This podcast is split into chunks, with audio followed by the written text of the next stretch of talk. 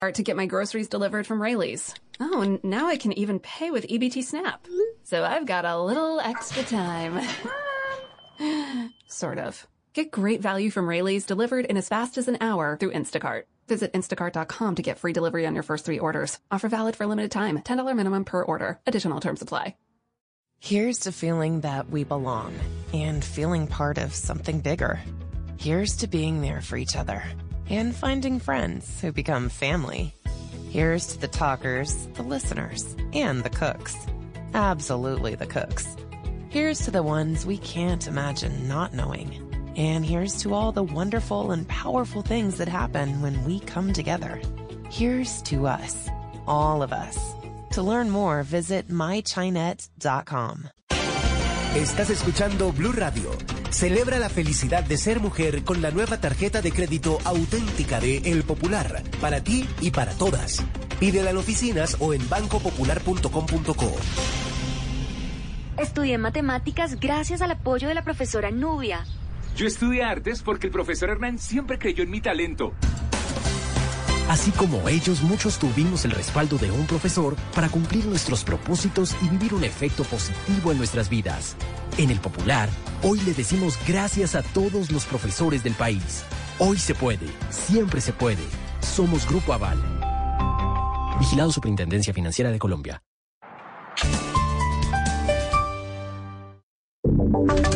Y ahora en Blue Radio, la información de Bogotá y la región.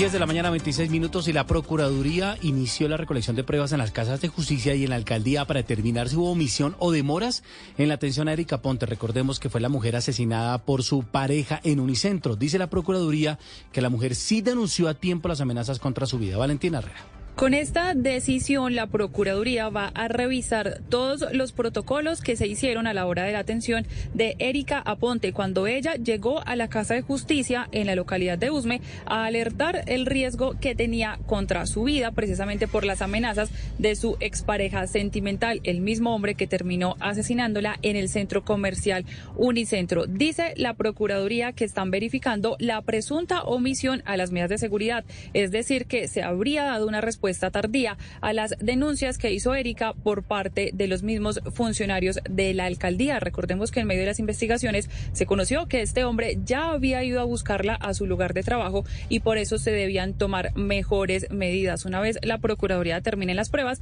determinará o no cuál fue la omisión. Gracias, Valentina. Y desde el Congreso le piden al presidente Petro realizar un Consejo de Ministros para el suroccidente del país ante la situación de orden público, los problemas de infraestructura y movilidad. Es lo Van Wilches. Leonardo, muy buenos días. Pues la solicitud fue hecha por el senador eh, Carlos Fernando Motoa de Cambio Radical, quien dijo que si bien el Pacífico colombiano le sirvió al presidente Petro para ganar las elecciones, ahora el gobierno no puede olvidar a esta región. Y lo digo por lo que ocurre la violencia en el Cauca. Ese territorio está totalmente dominado por las organizaciones al margen de la ley. Lo decimos por los temas de infraestructura, lo que ocurre en Nariño, lo que viene sucediendo entre el departamento del Valle y el departamento del Quindío, la situación del gas que agrava aún más eh, situaciones inflacionarias y preocupación. En los habitantes de este territorio, lo que viene sucediendo en Buenaventura, el congresista pidió acciones contundentes por parte del presidente y también de la vicepresidenta Francia Márquez y pidió también estrategias claras que deben ser verificadas por las autoridades civiles y también por la misma población.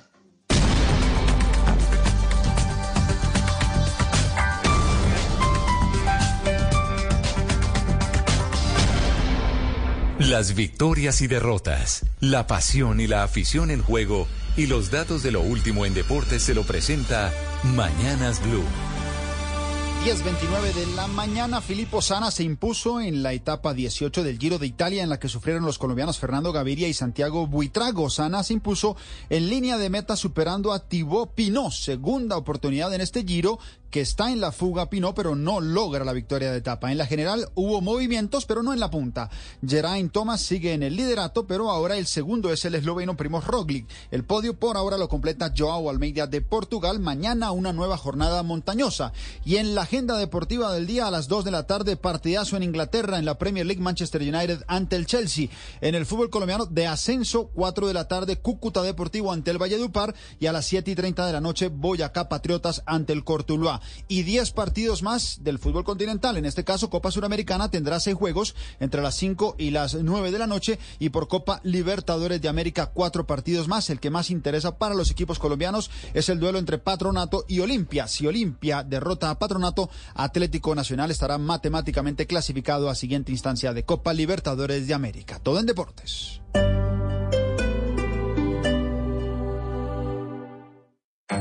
Here's to feeling that we belong and feeling part of something bigger. Here's to being there for each other and finding friends who become family. Here's to the talkers, the listeners, and the cooks. Absolutely the cooks. Here's to the ones we can't imagine not knowing. And here's to all the wonderful and powerful things that happen when we come together. Here's to us, all of us. To learn more, visit mychinet.com. With two jobs, three kids, I've got a lot on my plate. So when I finally get a chance to put my feet up, I use Instacart to get my groceries delivered from Rayleigh's. Oh, and now I can even pay with EBT Snap. So I've got a little extra time. sort of. Get great value from Rayleigh's delivered in as fast as an hour through Instacart. Visit instacart.com to get free delivery on your first three orders. Offer valid for limited time. $10 minimum per order. Additional terms apply. Subsidio. Ayudamos a cumplir los sueños de los colombianos. Por eso, contribuimos a disminuir el déficit habitacional del país y al desarrollo urbano. Hemos entregado a lo largo de nuestra historia 51.159 unidades habitacionales. Juntos lo hacemos posible. Con subsidio. Vigilado Supersubsidio. Esta noche en Bla Bla Blue. Jueves de comedia a domicilio. Después de las 10 de la noche tendremos en vivo en Bla Bla Blue a las comediantes Luda Silva y Lorena Gómez. Y a las 11, jueves de numeral TVT, jueves para recordar. Sí hay cama para tanta gente. Hablaremos de todos los artistas mencionados en esta buena canción del Gran Combo de Puerto Rico. Allí llegó Pérez Prado,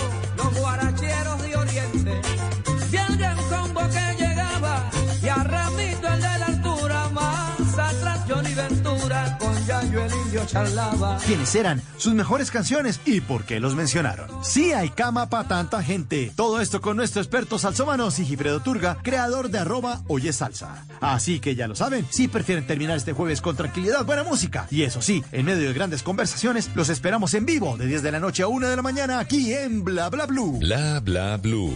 Conversaciones para gente despierta. Escúchanos por Blue Radio y bluradio.com. La alternativa. Pero gritó Celia Cruz, no hay cama para tanta gente.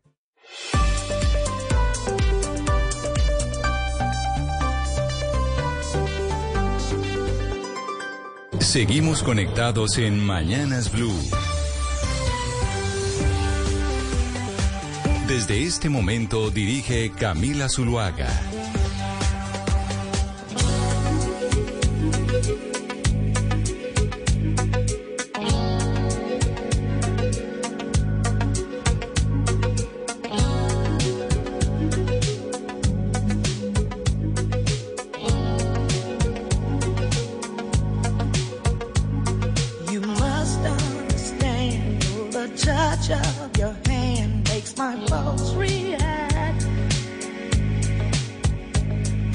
It's only the thrill of boy meeting girl opposites attract.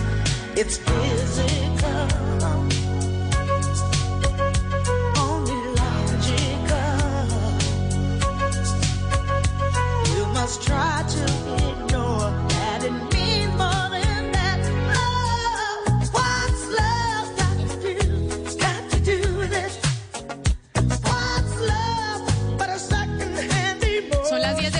33 minutos. Aquí seguimos conectados con ustedes en Mañanas Blue. Vamos hasta la una de la tarde. Hoy los saludamos eh, desde Barranquilla. Estamos en el Congreso de Naturgas. Don Oscar Montes, me place saludarlo, estar aquí con usted en su ciudad. Qué calor y qué delicia. Camila, feliz, feliz de tenerla aquí en Barranquilla, en Curramba la Bella. Dígame una cosa, ¿cómo le ha tratado el calorcito? Pues quiero decirle que el calor me ha tratado bien, solo que anoche cuando llegué al aeropuerto Ernesto Cordizos, me bajé del avión y me dio más frío en el aeropuerto que en Bogotá.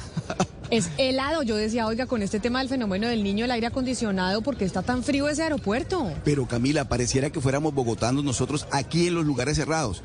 Pero el contraste es fuerte cuando uno sale y se encuentra con la temperatura de la ciudad. Pero, pero bueno, no fue la única. Pero disfrutó de la, de la estadía en Barranquilla hasta ahora, sí. Sí, sí, sí, Barranquilla siempre lo recibe a uno eh, con los brazos abiertos, pero sí me llama la atención por qué la gente en la costa le gusta estar más frío de lo que estamos en, eh, en Bogotá. Yo no sé, Hugo Mario, ¿en Cali pasa lo mismo? ¿Ustedes también son adictos al, al aire acondicionado como son adictos aquí en, eh, en Barranquilla? Es que toca, sobre todo en las oficinas, Camila. Hay veces estamos hacia el mediodía eh, por encima de los 30 grados y entonces eh, pues el aire acondicionado se vuelve fundamental. Cuando no hay aire, la situación es muy crítica, sobre todo en los edificios, porque pues son muy herméticos y entonces eh, donde hay mucha gente usted sabe que prolifera el calor y esto hace que sea una necesidad del aire acondicionado. Pues a mí me parece que a veces es un poquito demasiado frío, Hugo Mario, pero empezamos, empezamos eh, con What's Love de Tina Turner, don Gonzalo Lázaro, y yo sé que usted está en estos momentos eh, pues pendiente de la infraestructura. Usted lo suyo es el transporte. De Barranquilla nos vamos para Alemania, en donde hoy está usted y continúa en, en este foro de transporte internacional. Pero cuénteme, ¿qué tan triste está con la noticia de Tina Turner? Pues es que estamos hablando, Camila, de la que fuera en su momento considerada la reina del rock, ¿no? Esa canción que usted eh, puso del año 1984 eh, y que estuvo ahí en la posición número uno de la revista Billboard durante tres semanas consecutivas. A ver, Tina venía muy mm, complicada de salud. Eh, ella fue de alguna u otra manera eh, diagnosticada con cáncer en el año 2019, si no me equivoco, eh, un cáncer que además le afectó los riñones, hubo un trasplante de riñón, de alguna u otra forma ella ya venía quejando eh, o teniendo problemas de salud hasta que el día de ayer nos dejó a la edad de 83 años, sufrió un ACV en el año 2009, o sea, digamos que Tina Turner en los últimos 20 años, Camila, de salud no estuvo nada bien. ¿Cómo eh, va usted con la maleta? ¿Le llegó la maleta o este vestido que tiene hoy, que podemos verlo a través de nuestro canal de YouTube de Blue Radio en vivo, es el mismo de ayer que ya compró y que se le ve muy Camila, bien? es el mismo de ayer. Es- Le puedo No, garantizar señora. a usted O que es el mismo de ayer. No, señora. Sí, sí, sí. No, sí. señora. No se no, no, llegó la maleta, llegó la maleta y le explico que la maleta viajó más que mi persona, Camila. La maleta de Nueva York viajó a Berlín, de Berlín viajó a Viena y de Viena viajó a Leipzig. Entonces, este señor tuvo que ir al aeropuerto de la ciudad en donde me encuentro a buscar la maleta. Pero la maleta llegó sana y salva. Pero, ¿y el pelo hoy lo tuvimos solo con secador o le aplicamos secador y gel? Secador y gel, ambas dos inclusive. Ambas dos inclusive. Pero cambia la cosa cuando usted se echa gel a cuando no se echa gel, ¿no le parece, Oscar, que le cambia un poquito eh, el Sí. pelo? No sé si prefiero solo con secador, Gonzalo. Creo que con Ah. secador puede que se le vea mejor. Mire a Su ver cómo le va con el club de fans. Porque ayer, ayer No, le no, fue bien. Vamos a ver cómo le va hoy. Ah, sí, Ayer no señor. fue bien, pero le voy a decir algo. Camila Zuluaga es bastante crítica. A mí me interesa la crítica de Camila Zuluaga. Entonces, si a Camila Zuluaga le parece mejor sin gel, yo me voy a utilizar mi peinado ahora sin gel. Usted sabe que Yo yo, soy su- crítica a Gonzalo porque lo quiero y porque quiero Yo lo, lo sé. mejor para usted. Entonces Yo me sé, parece yo que sé. hoy está muy bien. Lo único es que con el traje aplicamos lo mismo que con eh, la camiseta y es que todos son negros, porque el, el Sí, de hoy todos no le veo mucha diferencia y por eso No, Oscar dice todos que se puso el mismo de ayer. Para mí está Todos igual. son negros, negros y, cam- y camisa blanca, ¿no? Sin corbata. Camisa y los zapatos, muestren en los zapatos. ¿Alcanza a mostrarnos el zapato o no alcanza a mostrarnos el, eh, el zapato, Gonzalo? Está de tenis. Está de tenis, sí. No, no, está de tenis. A ver, ella le está intentando. A ver, se está Ahí parando, vi, nos va a ¿no? mostrar el zapato. Aquellos que no están conectados. Ah, Ahí- no, ahí de lo zapato. No, de zapato. Bueno, zapato café y media negra, no sé eso qué dirá del protocolo, pero, pero se ve muy bien. Se ve muy bien, don Gonzalo. Ahorita nos cuenta con qué ministros ha logrado hablar hoy eh, de transporte. Hay una cosa que le pregunto, y es, eh, ayer íbamos a hablar con el ministro de Transporte de Colombia, que está allá donde usted se encuentra, en Alemania. Oiga, Sí, ¿y ni, ni yendo hasta allá el ministro nos atiende? No, señora. O sea, el ministro, uno lo ve en, en los pasillos, Camila, tomándose un café, viendo el celular, pero el día de ayer, a la hora de la entrevista, dijo, no, estoy muy ocupado. Entonces, la pregunta es, ¿por qué no nos quieren hablar? Y déjeme decirle, me he tapado al ministro como seis veces, ¿no? En dos días. Oiga, Em, no le puedo creer. Y no. el único medio colombiano que está allá en Alemania, en este Foro Internacional de Transporte, somos nosotros de Blue Radio. Y usted le dijo, oiga, ministro, aquí que estamos hermanos- juntos. Y, No, y- y, y fíjese que nuestros hermanos del espectador también están aquí con nosotros. Eh, y le digo algo, le digo, ministro, de Blue Radio, y me dice, oiga, ¿y ustedes hasta Alemania también se vienen. Entonces, de alguna u otra manera se quedó sorprendido y vamos a tener la entrevista, la habían confirmado, pero luego la cancelaron. ¿Qué será lo que Mm. pasa, Sebastián? Porque cuando nosotros eh, los llamamos aquí al ministro, que además es eh, nuevo ministro de Transporte, no, yo creo que tiene mucho conocimiento, nos dicen, no, el ministro no puede pasar porque eh, está viajando, pero entonces llegamos al sitio donde, donde está, donde es el viaje, en Alemania, hasta allá se fue don Gonzalo Lázari, y también tomando café le dicen, oiga, no, que no, que no le hablamos. Sí, por imágenes, yo creo que de pronto dijo, uy, hasta acá se vinieron para pedirme la entrevista. Eh, porque bueno, desde la salida de Guillermo Reyes, eh, el nuevo ministro se llama William Camargo, él pues ha trabajado en las secretarías de movilidad de Cali, de Bogotá, creo que tiene más experiencia en el sector que su antecesor, pero desde que llegó Camila, desde que hubo ese remesón ministerial, pues han pasado muchas cosas. Con el tema de, de Viva, con el tema, lo hemos querido, por ejemplo, yo preguntar para lo que está pasando con los vuelos a Caracas, que hoy precisamente le dieron permiso, Gonzalo, a la segunda aerolínea privada para volar de Venezuela a Caracas, pero las colombianas no se puede. Mejor dicho, Camila, hay muchos temas y yo sí tenía la esperanza que Gonzalo, eh, en esa pasarela de importantes funcionarios que él ha molestado, pues uno de ellos sea William Camargo, pero tocará esperar cuando él vuelva al Dorado, no allá. Pero Esperando sentadito porque la información, eh, digamos que no es la más concreta y precisa, ¿no? De parte del Ministerio de Transporte con respecto a ese tema de las líneas aéreas. Pero entonces, Gonzalo, no tenemos al ministro de Transporte colombiano, pero entonces usted se fue a otros países. Ya sabemos que, su, que Suráfrica, eh, Sebastián se lo criticó, pero usted se fue con otros ministros de transporte de otras latitudes. Pero por favor, y ministros de comunicaciones, ya que Sebastián subestimó ayer al ministro de Sudáfrica, me, di, me di la tarea de buscar mejores personajes, Sebastián, para que usted esté tranquilo. Y fíjese que mm, me topé con el viceministro de Comunicaciones de Ucrania, el secretario de Estado de Ucrania, el señor Sergi Derkak. Está aquí, Camila, porque todos los países miembros del Foro Internacional de Transporte dieron el apoyo eh, a Ucrania, incluyendo a Brasil, que es muy cercano a Rusia. Y fíjese lo que nos dijo de cuánto va a costar, al menos hasta el día de hoy, la recuperación, la reconstrucción de Ucrania. Yes, I think it is. Because of the emergence of China in particular, the emergence of India, for instance, they are, they are really big, doing big strides in terms of uh, uh, all areas technology, mobility, finance, and otherwise. So, yes, the intention is not to cross the dollar, the intention is to have alternatives. And we are saying we have got communal issues. So, as common countries, common agenda, how do we then assist each other without really focusing? The, the dollar is not an opposition, it's not an opponent. So, the focus of BRICS is not to crush the dollar, but to say how do we develop our economies together. Fíjese que eh, no era el ministro de Ucrania y insiste el ministro de Sudáfrica salir al aire con nosotros, Camila, eh, haciéndole el juego a, Sebastián. Yo no sé si ya tenemos desde producción el audio del ministro de Ucrania en donde habla sobre lo que va a costar eh, la recuperación del país. Escuchemos. The, there is the calculation that at the moment we have the need in reconstruction more than 400 uh, billion dollars. Más de 400 mil millones de dólares, Gonzalo, en esfuerzos de reconstrucción. Dijo, dijo su invitado, que locura, o sea, hasta el momento esa cifra es supremamente alta. Es supremamente alta y cuando nosotros le preguntamos eh, que cómo podía Latinoamérica ayudar, eh, Mariana, en esta reconstrucción eh, y darle soporte a Ucrania, mire lo que nos dijo el ministro. Right now, Ukraine needs support from uh, every country uh, because the needs that we have right now uh, it's so huge that uh, the capacity, the uh, Ukrainian capacity, is definitely not enough to cover it.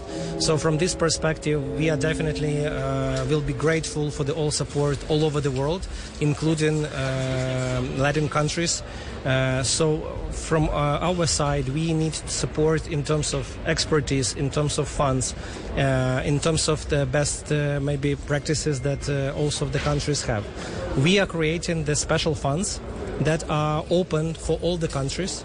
So we are inviting all the countries all over the world to participate, to donate, and to be a part um, of this of this kind of initiatives, internation, internationally organized, to help Ukraine. Eh, eh, Gonzalo, que necesitan apoyos de todos los países, incluidos los de Latinoamérica, porque eh, las necesidades son eh, tan grandes y Ucrania pues no tiene cómo cubrirlas. Eh, entonces estaría muy agradecidos de pues, si todos los países del mundo, incluyendo los de Latinoamérica, pues pueden ayudar de cualquier manera. No solamente tiene que ser con fondos, sino también puede ser, por ejemplo, con experticia, con experiencia, experiencia también en cuanto a, en cuanto a, lo- a lo que concierne buenas prácticas que tengan otros países y están eh, creando unos fondos especiales que están abiertos para todos los países y eh, para así poderlos invitar a participar eh, en estas iniciativas para ayudar a reconstruir a Ucrania. Mariana, me acordé de usted porque el presidente de Lituania, hablando de Ucrania, dijo que Occidente debe cruzar cualquier, línea roja cuando se habla de la guerra y de la invasión de Rusia a Ucrania. Y tomando en cuenta lo que dijo el presidente de Lituania, que es uno de estos países muy cercanos a, Ucrania, a Rusia, además aliado de Polonia, eh, y que apoya a Zelensky, eh, le- nos comentó el ministro de Comunicaciones ¿Qué es lo que tiene que pasar para que termine la invasión? Y su respuesta fue muy precisa. The solution is very clear. Russia should, stop everything what they are doing in Ukraine and fully withdraw from the territory of Ukraine. This is the solution for everyone. We live in the world of rules-based order, and if some members try, you know, to change the rules, it's not the way to go for the entire global community. Mm. La única solución en este momento, Gonzalo, o en cualquier momento, la verdad, es que Rusia se vaya de Ucrania, que se retire de todo el territorio ucraniano. Eh, vivimos en un mundo con unas reglas, un, orden mundial, y si un eh, miembro del de, eh, mundo eh, pues decide cambiar las reglas, pues simplemente no es eh, aceptable. Entonces, lo que tiene que pasar en este momento es que se retire Rusia por completo. Pues Gonzalo, a ver, le preguntamos a Sebastián si le parece que el nivel de los invitados, que usted uh, tuvimos la equivocación de que volvimos a tener el, el, eh, el ministro de Transporte de Sudáfrica, si ya los invitados le parece que van mejorando, Sebastián. Mm, No, bastante, me- bastante. De Gonzalo siempre se puede esperar, Camila, que suba la vara, porque imagínese, yo Gonzalo, pedirle menos, pues no se puede pedir menos. Yo sé que cada día eh, alguien... O sea, lambón, Sebastián. No, alguien como Gonzalo siempre se le puede pedir más y excelente invitado, Camila. Eso, Diga eso. la verdad, diga la verdad. lambón. No, no, No, diga la verdad. ima- imagine, imagínese cuántos programas poder tener a uno de los funcionarios más importantes de- del gobierno ucraniano y además unas respuestas eh, y pues increíbles porque no- lo, lo que está haciendo Gonzalo Rusia es poder burlar muchas de las sanciones de Occidente a través de negocios con China y con India. Entonces vamos a ver pues ese pulso cómo va y los números que, que, que nos votó pues me parecen tremendos. Pues yo desde Barranquilla o desde Barranquilla con Oscar les tenemos eh, personaje inmejorable, pero sobre todo para Cali y para el sur eh, del eh, país, Hugo Mario. Porque la noticia que ya conocemos de que se va a restablecer en las próximas 12 horas gradualmente el servicio de transporte de gas natural para el eje cafetero, el Tolima y el suroccidente del país es una muy buena noticia. Y por eso estamos con eh, la doctora Luz Estela Murgas, que además es nuestra anfitriona hoy acá en el Congreso de Naturgas. Mil gracias por estar aquí con nosotros y por aceptarnos esta invitación eh, a Mañanas Blue. Muchísimas gracias Camila, a ti, a Oscar, a toda la mesa por esta invitación. Además, aprovechando este escenario para hacer el gran anuncio que todos los colombianos hemos estado esperando durante estos días.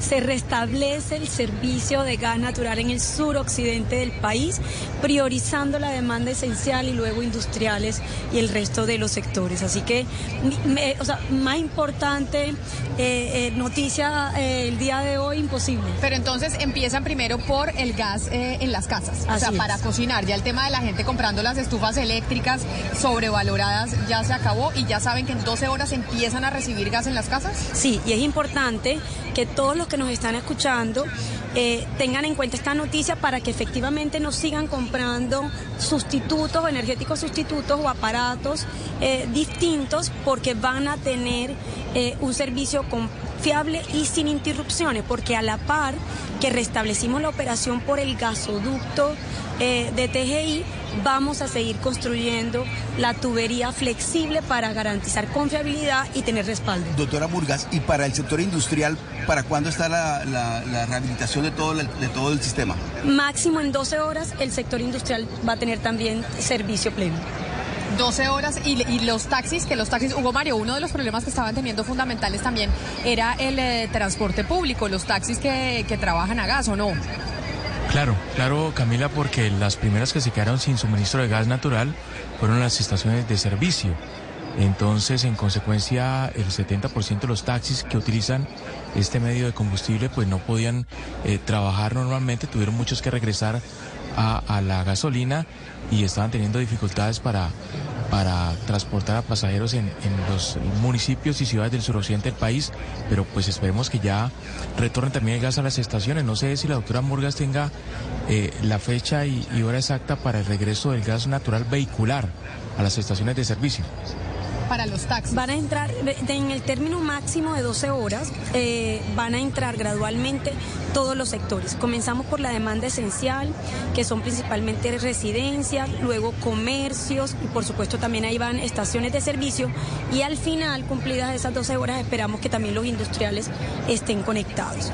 Hay dos mensajes eh, importantes eh, en materia de gas natural vehicular. ¿Por qué el 70% de taxistas, por ejemplo, en la ciudad de Cali, se pasan a gas natural vehicular porque representa ahorros en materia de combustible alrededor del 30%. Con los incrementos de la gasolina se han disparado también tanto la compra de vehículos como las reconversiones a gas natural vehicular. Y esta situación, Camila, vale la pena resaltarlo y Oscar, eh, nos lleva a concluir que el gas natural es esencial y vital en la vida de los colombianos. Claro, pero usted está diciendo eso, por cuenta del aumento del precio de la gasolina, más gente se está convirtiendo al gas natural en términos de transporte público. Es esencial el gas, pero vemos en eh, la prensa nacional que usted ha dicho que las reservas de gas natural en el, están en el nivel más bajo en 17 años. O sea, nos estamos pasando a gas natural. Se está promoviendo que la gente use gas natural, pero las reservas están más bajas que nunca. Camila ha dado en un punto importante y yo creo que acabamos con el informe de reservas que se publicó ayer. En el marco de la emergencia que tenemos, estamos entrando en un estado de urgencia. Y, el esta- y cuando uno entra en una situación de urgencia, tiene que plantear acciones en todos los frentes de trabajo. Y eso quiere decir que tenemos que ser capaces, tanto el gobierno como la industria, de planear cómo en el corto y en el mediano plazo podemos desarrollar el potencial de reservas que tenemos, agregar nuevas reservas para poder garantizar esa autosuficiencia que hemos tenido hasta hoy. Y entonces, cuando tenemos un reporte en el que el 10% de las reservas probadas se han disminuido frente al año inmediatamente anterior, lo primero uno que, tiene que concluir es que hay que acelerar y expandir la actividad exploratoria. La única manera como le podemos garantizar a 36 millones de colombianos que hoy tienen en sus casas gas natural, es pudi- pudiendo desarrollar ese potencial para acelerar de manera anticipada esas moléculas de gas. Pero mire, doctora Murgas, eh, precisamente en el mes de enero el presidente Petro y el ministro de Hacienda, en ese momento, doctor Ocampo, dijeron que una vez que se conociera este informe en mayo de la Agencia Nacional de Hidrocarburos, el gobierno tomaría una decisión con respecto a, la- a la- los nuevos contratos que se iban a dar para exploración de, hidrocarburos. ¿Cuál es el mensaje de Naturgas de ustedes en este, en este Congreso para el gobierno después de conocido este, este informe de la Agencia Nacional de Infraestructura? Yo creo que tenemos que insistir, Oscar. Tenemos que insistir, insistir con argumentos. Yo quiero eh, repetir que la emergencia actual, sumada a el decaimiento de las reservas probadas, nos lleva de manera inexorable a, terminar, a determinar un plan de acción que nos permita tener moléculas de gas en el menor tiempo posible. Nosotros tenemos que responderles a los colombianos. Los colombianos utilizan el gas desde que se levantan para cocinar, para, hacer el desayuno, en toda la jornada laboral. Hay eh, familias que dependen de, como actividad económica principal del transporte de pasajeros, como son los taxistas, pero hay también restaurantes, hay hoteles que utilizan el gas natural porque es más barato, porque es más barato y porque, por supuesto, adicional tiene unas condiciones ambientales que lo hacen apropiados en este eh, tránsito, tránsito hacia energías más limpias. Pero, do- doctora Murgas, siguiendo el tema de las reservas, eh, ya sabemos la controversia con el gobierno y por ahora eso no va a cambiar y quería que hiciéramos de cuenta que eso no va a cambiar. ¿Cómo está el futuro de las reservas a largo plazo, teniendo en cuenta que estas son cosas de inversiones eh, de muchos años? Hoy en día, eh, ¿usted eh, qué nos diría que eh, los informes de reservas para dos, tres, cuatro, cinco años, cuál sería la tendencia si las cosas se mantienen como están y el gobierno prohíbe los nuevos, las nuevas firmas de contratos?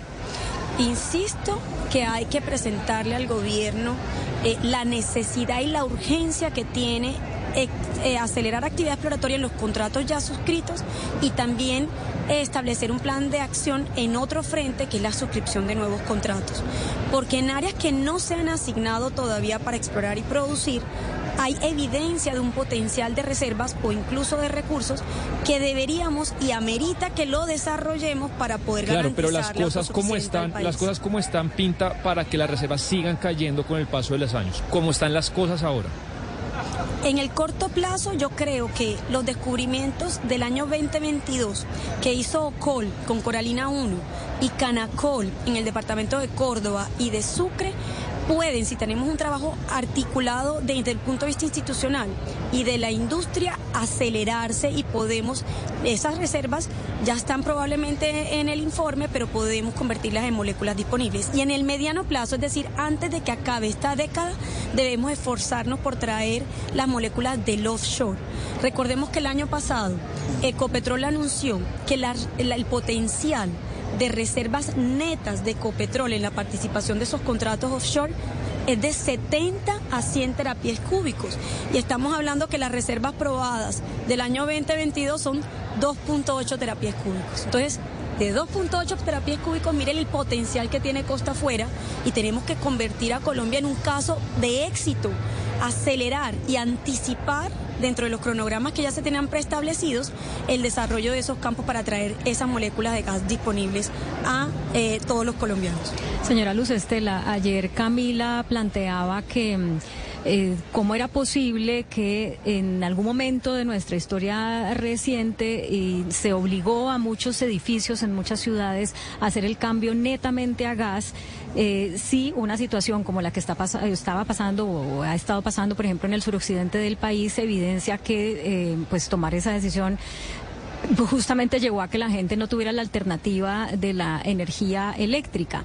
Entendiendo esto, entendiendo, digamos, las dificultades que hay para poder avanzar en la exploración eh, de gas, ¿usted diría que el país tendría que hacer un nuevo cambio para no apostarle 100% al gas, al menos para estos, estos temas de la, de la cocina, de la, de la casa?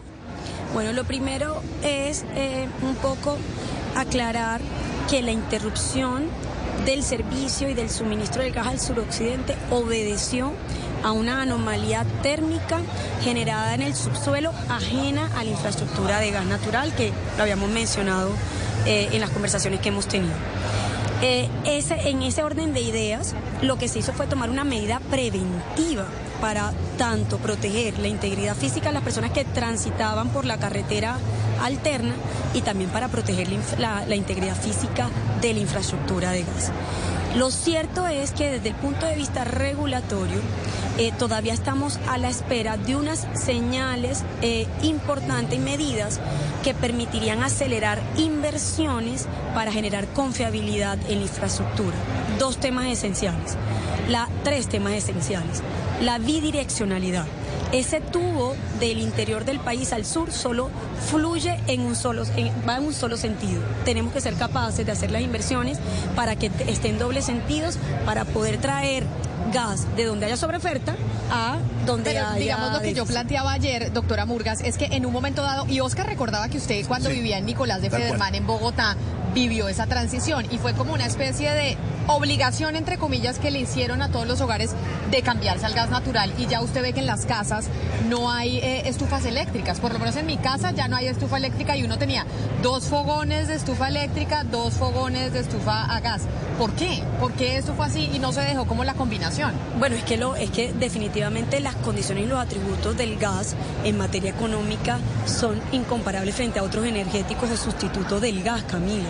Es que el servicio del gas natural es el más económico de lejos, de, de- de los recibos que usted recibe, que, que- que le llegan a su casa. El más barato ¿Cuál es es el, el más gas. barato? El gas, sin duda gas. Entonces, Sí, sí, sí. claramente uno, la- acuérdate que tenemos un país con una situación de pobreza, recientemente disminuyó el índice de pobreza multidimensional, pero todavía 20 millones de personas se encuentran en estado de, pobreza y ojo, porque el estudio eh, que recientemente hicimos con la firma Inclusión SUSAS señaló también que el 70% es vulnerable, es decir, que tiene mucha probabilidad de ser pobre.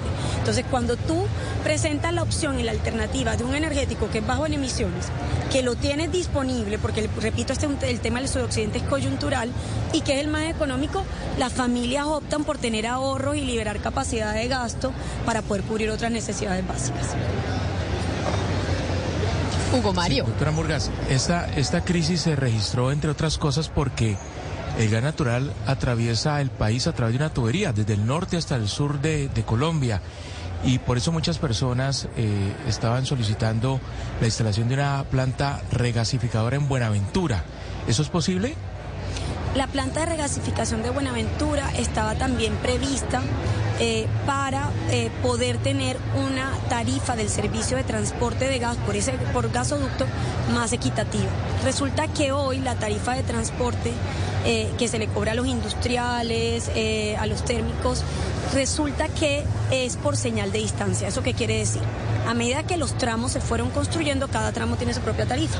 Y la suma final de quienes están en el Valle del Cauca, que es hasta donde llega el tubo de TGI, precisamente en Jumbo, es la suma de la tarifa de cada uno de esos tramos. Como están alejados de los campos de producción que están en el interior, pues le resulta costosa el pago de la tarifa. ¿Qué le hemos propuesto? Porque esta industria le ha propuesto inclusive a la CREC de manera eh, oficial eh, ambos transportadores, tanto el de la costa como el del interior, que cambie esa metodología de determinación de la tarifa de transporte por una que se conoce como estampilla. ¿Qué quiere decir eso? Que en vez de sumar la tarifa de todos los tramos, tengamos una única tarifa que sea equitativa tanto para quienes están cerca de los campos de producción como para los que están lejos. Yo creo que si la CRE nuevamente toma esa medida y resuelve ese inconveniente, eh, las tarifas que lleguen al Valle del Cauca y al suroccidente van a ser mucho más asequibles y equitativas con las del resto del país. Pues mire, doctora Luz Estela Murgas, qué buena haberla tenido en esta mesa, aquí en, eh, en Mañanas Blue, dándonos la gran noticia de que vuelve el gas al suroccidente paulatinamente en las próximas 12 horas. Camila, invitada con buenas noticias. Además, Invitada el- el- noticias. La proyección Como, inicial pues, era... Más o menos, porque dijo Bueno. que vuelve el gas, pero las reservas están bajitas. Pero recuerda usted que la trabajar. proyección inicial era como de siete días, doctora Murgas, de- de- para superar la emergencia. La, la proyección inicial, o sea que fue mucho, mucho antes. Fue mucho antes, pero reitero algo. En cinco días va a estar lista la tubería flexible. Es decir, que vamos a, tener también respaldo. Vamos a seguir con la alternativa de construirla para tener respaldo. Buenas noticias también son que se determinó que la temperatura donde en el foco donde estaban presentándose las, el calentamiento ha disminuido de 700 grados a 500 grados. Eso también es una muy buena noticia. Quiero finalizar con algo muy importante para los usuarios. Por favor, no abran las llaves del gas. No abran las llaves del gas. Es muy importante mantenerlas cerradas, eh, también los centros de medición, mientras que se restablece 100% Ah, el eso me parece importante, o sea, dejar Sí. la llave cerrada y entonces cuando uno lo vaya a usar, ¿cómo hacen? No, dejar las llaves cerradas hasta que tengan la noticia de las distribuidoras de su territorio de que el servicio está restablecido. Cuando está restablecido, ahí sí abrirlas. Es un peligro que las mantengan abiertas mientras que está llegando la presión del gas. Me parece Eso es muy importante que lo repliquemos. Pues es la doctora Luz Estela Murgas, la presidenta de Naturgas, que nos recibe aquí en Barranquilla y que además pues nos atiende con esta buena noticia que se restablece el servicio de gas natural en el suroccidente del país. Doctora Murgas, mil gracias y por Muchísimas recibirnos. gracias a ustedes que siéntanse en casa y mil gracias por acompañarnos. Un saludo especial. Muchas gracias, Vamos a hacer Murgas. una pausa y ya regresamos desde Barranquilla. With two jobs, three kids, I've got a lot on my plate. So when I finally get a chance to put my feet up, I use Instacart to get my groceries delivered from Rayleigh's. Oh, and now I can even pay with EBT Snap. So I've got a little extra time. sort of. Get great value from Rayleigh's delivered in as fast as an hour through Instacart. Visit instacart.com to get free delivery on your first three orders. Offer valid for limited time. $10 minimum per order. Additional terms apply. Bienvenidos al vuelo de Iberia Bogotá-Madrid. Vuestro destino se encuentra a más de 8.000 kilómetros que nos separan o que nos unen. Nos une el olor a café, el arte en las calles y las ganas de vivir. Nos une mucho más que un idioma. Descubre más de 90 destinos con Iberia. Vuela a Europa en una nueva generación de aviones A350, con más espacio y privacidad. Europa más cerca de ti.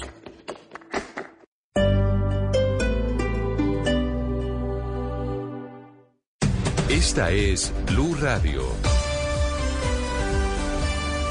Sintonice Blue Radio en 89.9 FM y grábelo desde ya en su memoria y en la memoria de su radio. Blue Radio, la alternativa. With two jobs, three kids, I've got a lot on my plate. So when I finally get a chance to put my feet up,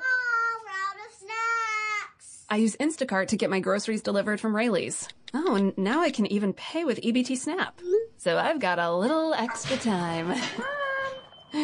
sort of. Get great value from Rayleigh's delivered in as fast as an hour through Instacart. Visit instacart.com to get free delivery on your first three orders. Offer valid for limited time. $10 minimum per order. Additional terms apply.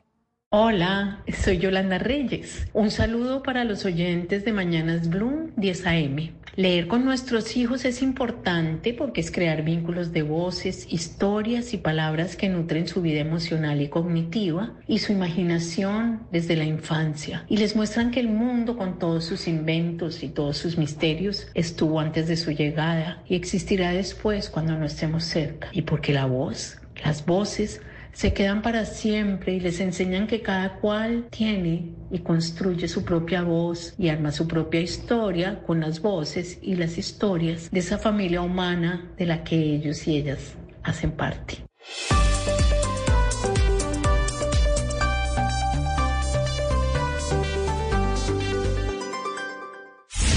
Colombia está al aire.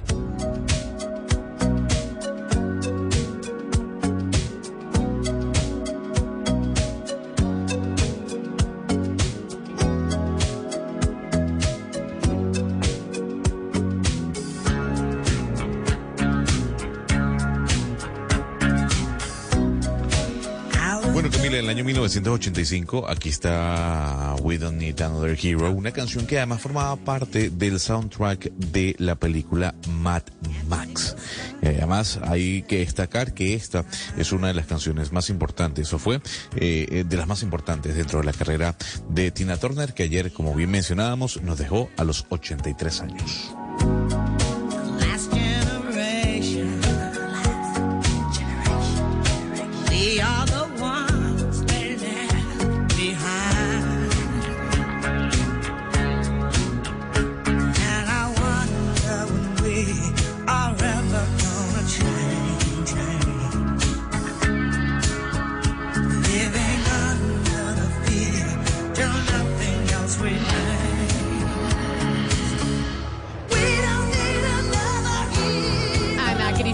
Sé que usted es una de las que está de luto por lo de Tina Turner, pero no sé si está de luto también por la noticia del grupo empresarial antioqueño. Usted como la paisa de la mesa, por favor cuéntenos cómo está.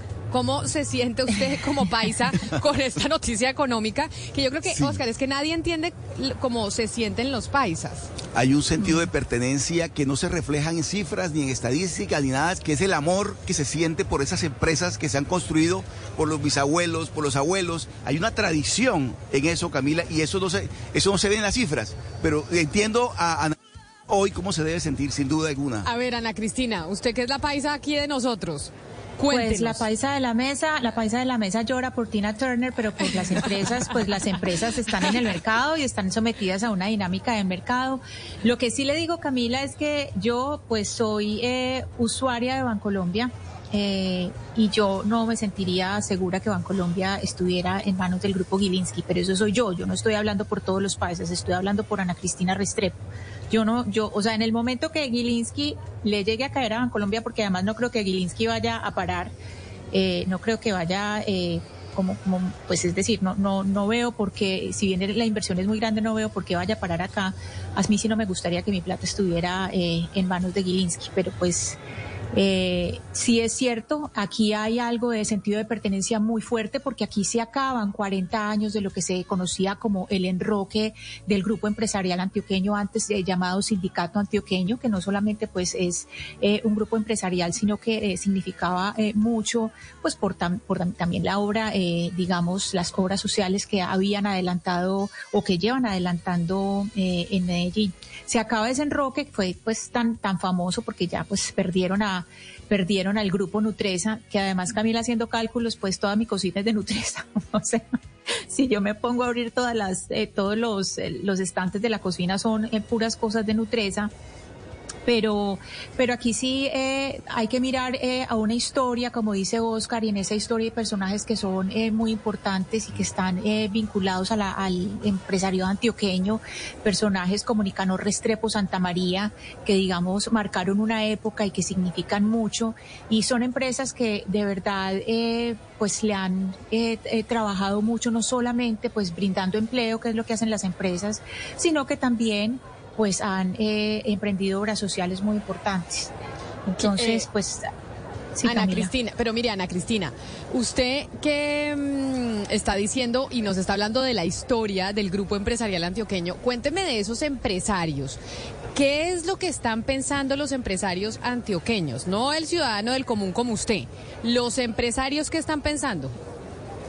Bueno, pues le cuento que lo que lo que dicen, pues primero que todo contar que el señor Carlos Ignacio Gallego parece que no está muy contento, me dicen a mí. Carlos Ignacio Gallego es la cabeza del grupo Nutresa, pues porque él era del corazón del GEA y finalmente pues eh, salieron de Nutresa, decidieron que era como la salida menos dura.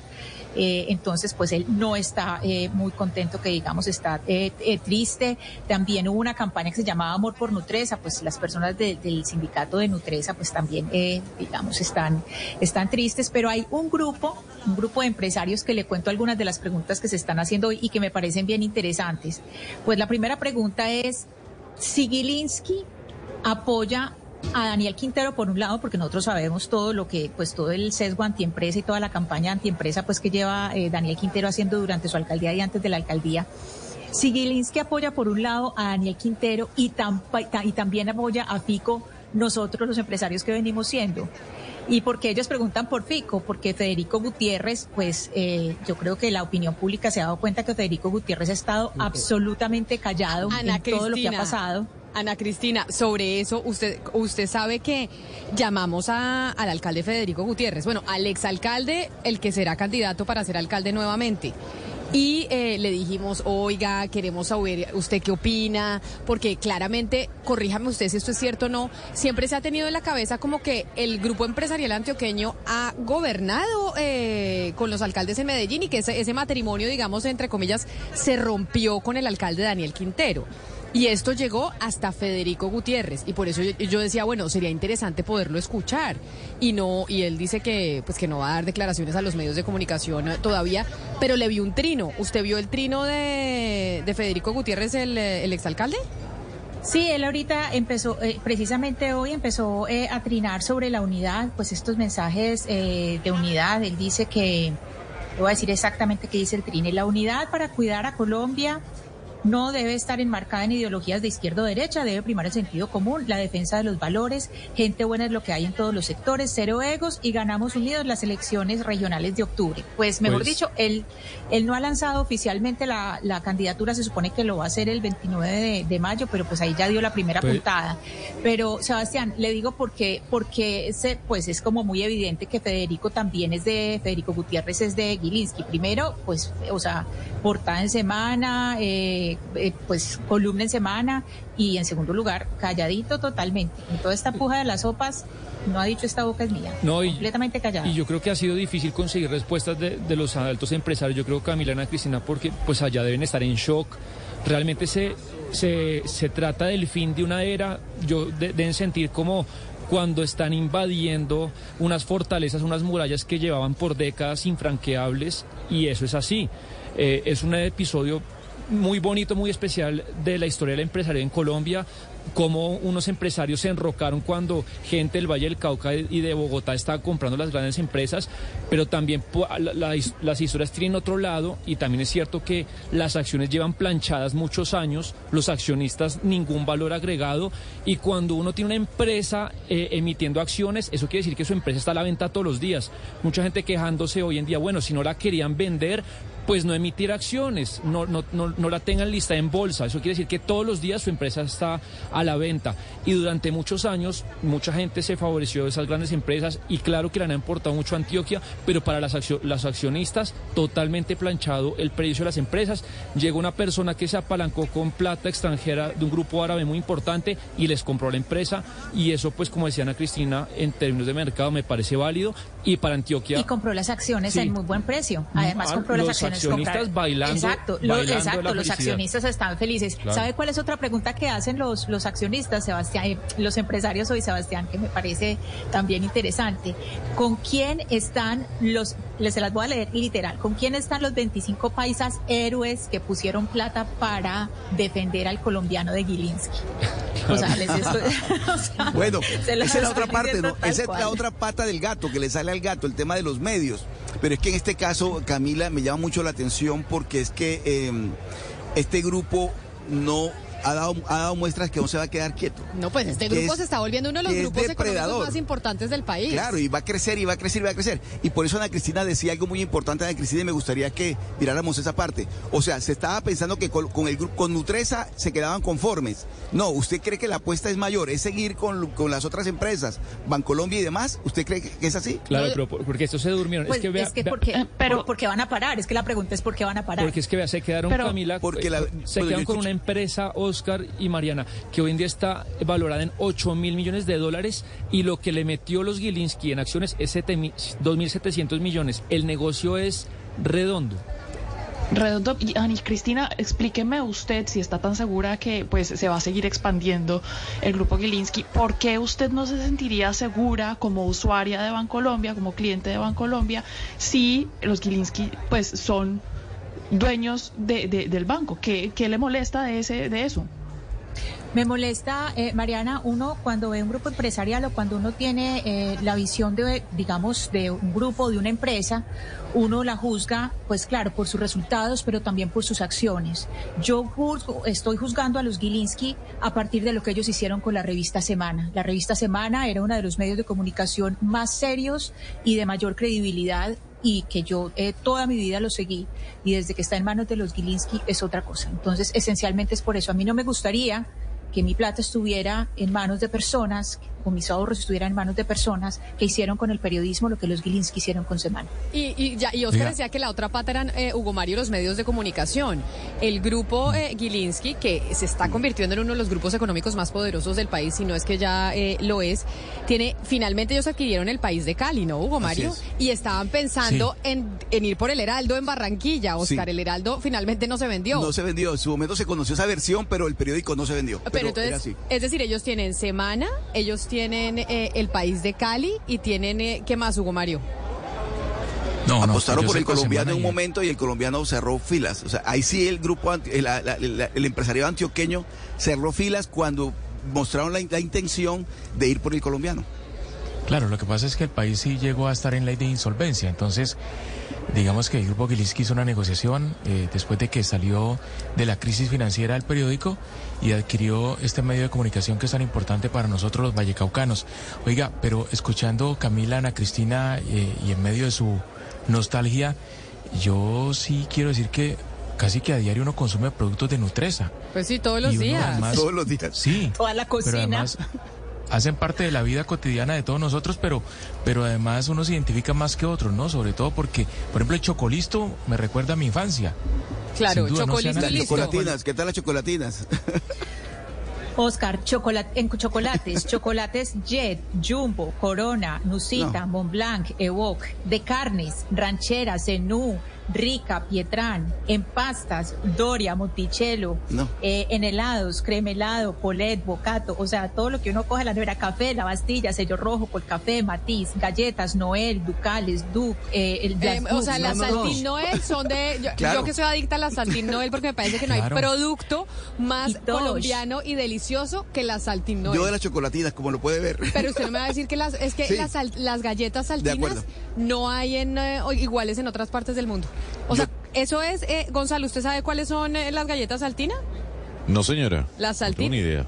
No tienen ni No. son unas Galletas saladas. pero son una delicia de galletas. Eso Sí. uno le empieza a echar Tostaditas, y no, una cosa del otro mundo. Y, es, y no existen en otras partes del mundo. En ninguna parte hay unas igualitas como esas. Gran producto. Camila, y Camila, y no hay embarazo que se pase sin saltines Noel, o sea, uno sin No, es tener que- las saltinas, porque es que eso, eh, esa náusea del A- a embarazo, mí me- uno mantiene esas saltines Y no hay ya, ceviche de camarón.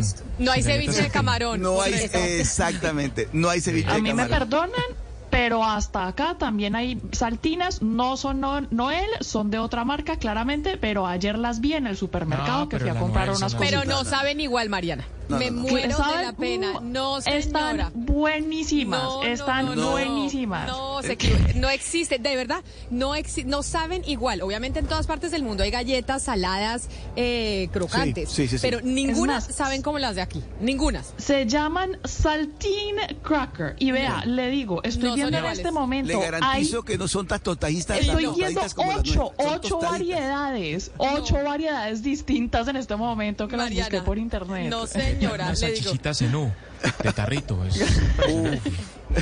No, no, no. Eso sí. Mariana, yo le digo que yo soy adicta a las galletas. Además, desde Ana Cristina que pusieron, le pusieron eh, una presentación por taco, ¿no? Entonces antes Sí. venían todas en un empaque. Sí, entonces sí. ahora vienen Ya vienen dos. tres tacos, tres Exacto. tacos. Menos mal Vienen porque yo tacos. digo, me- yo abro un taco y me lo acabo. Yo digo, Yo menos sigo mal comprando el, taco. el paquete completo, larguísimo, lo sigo comprando.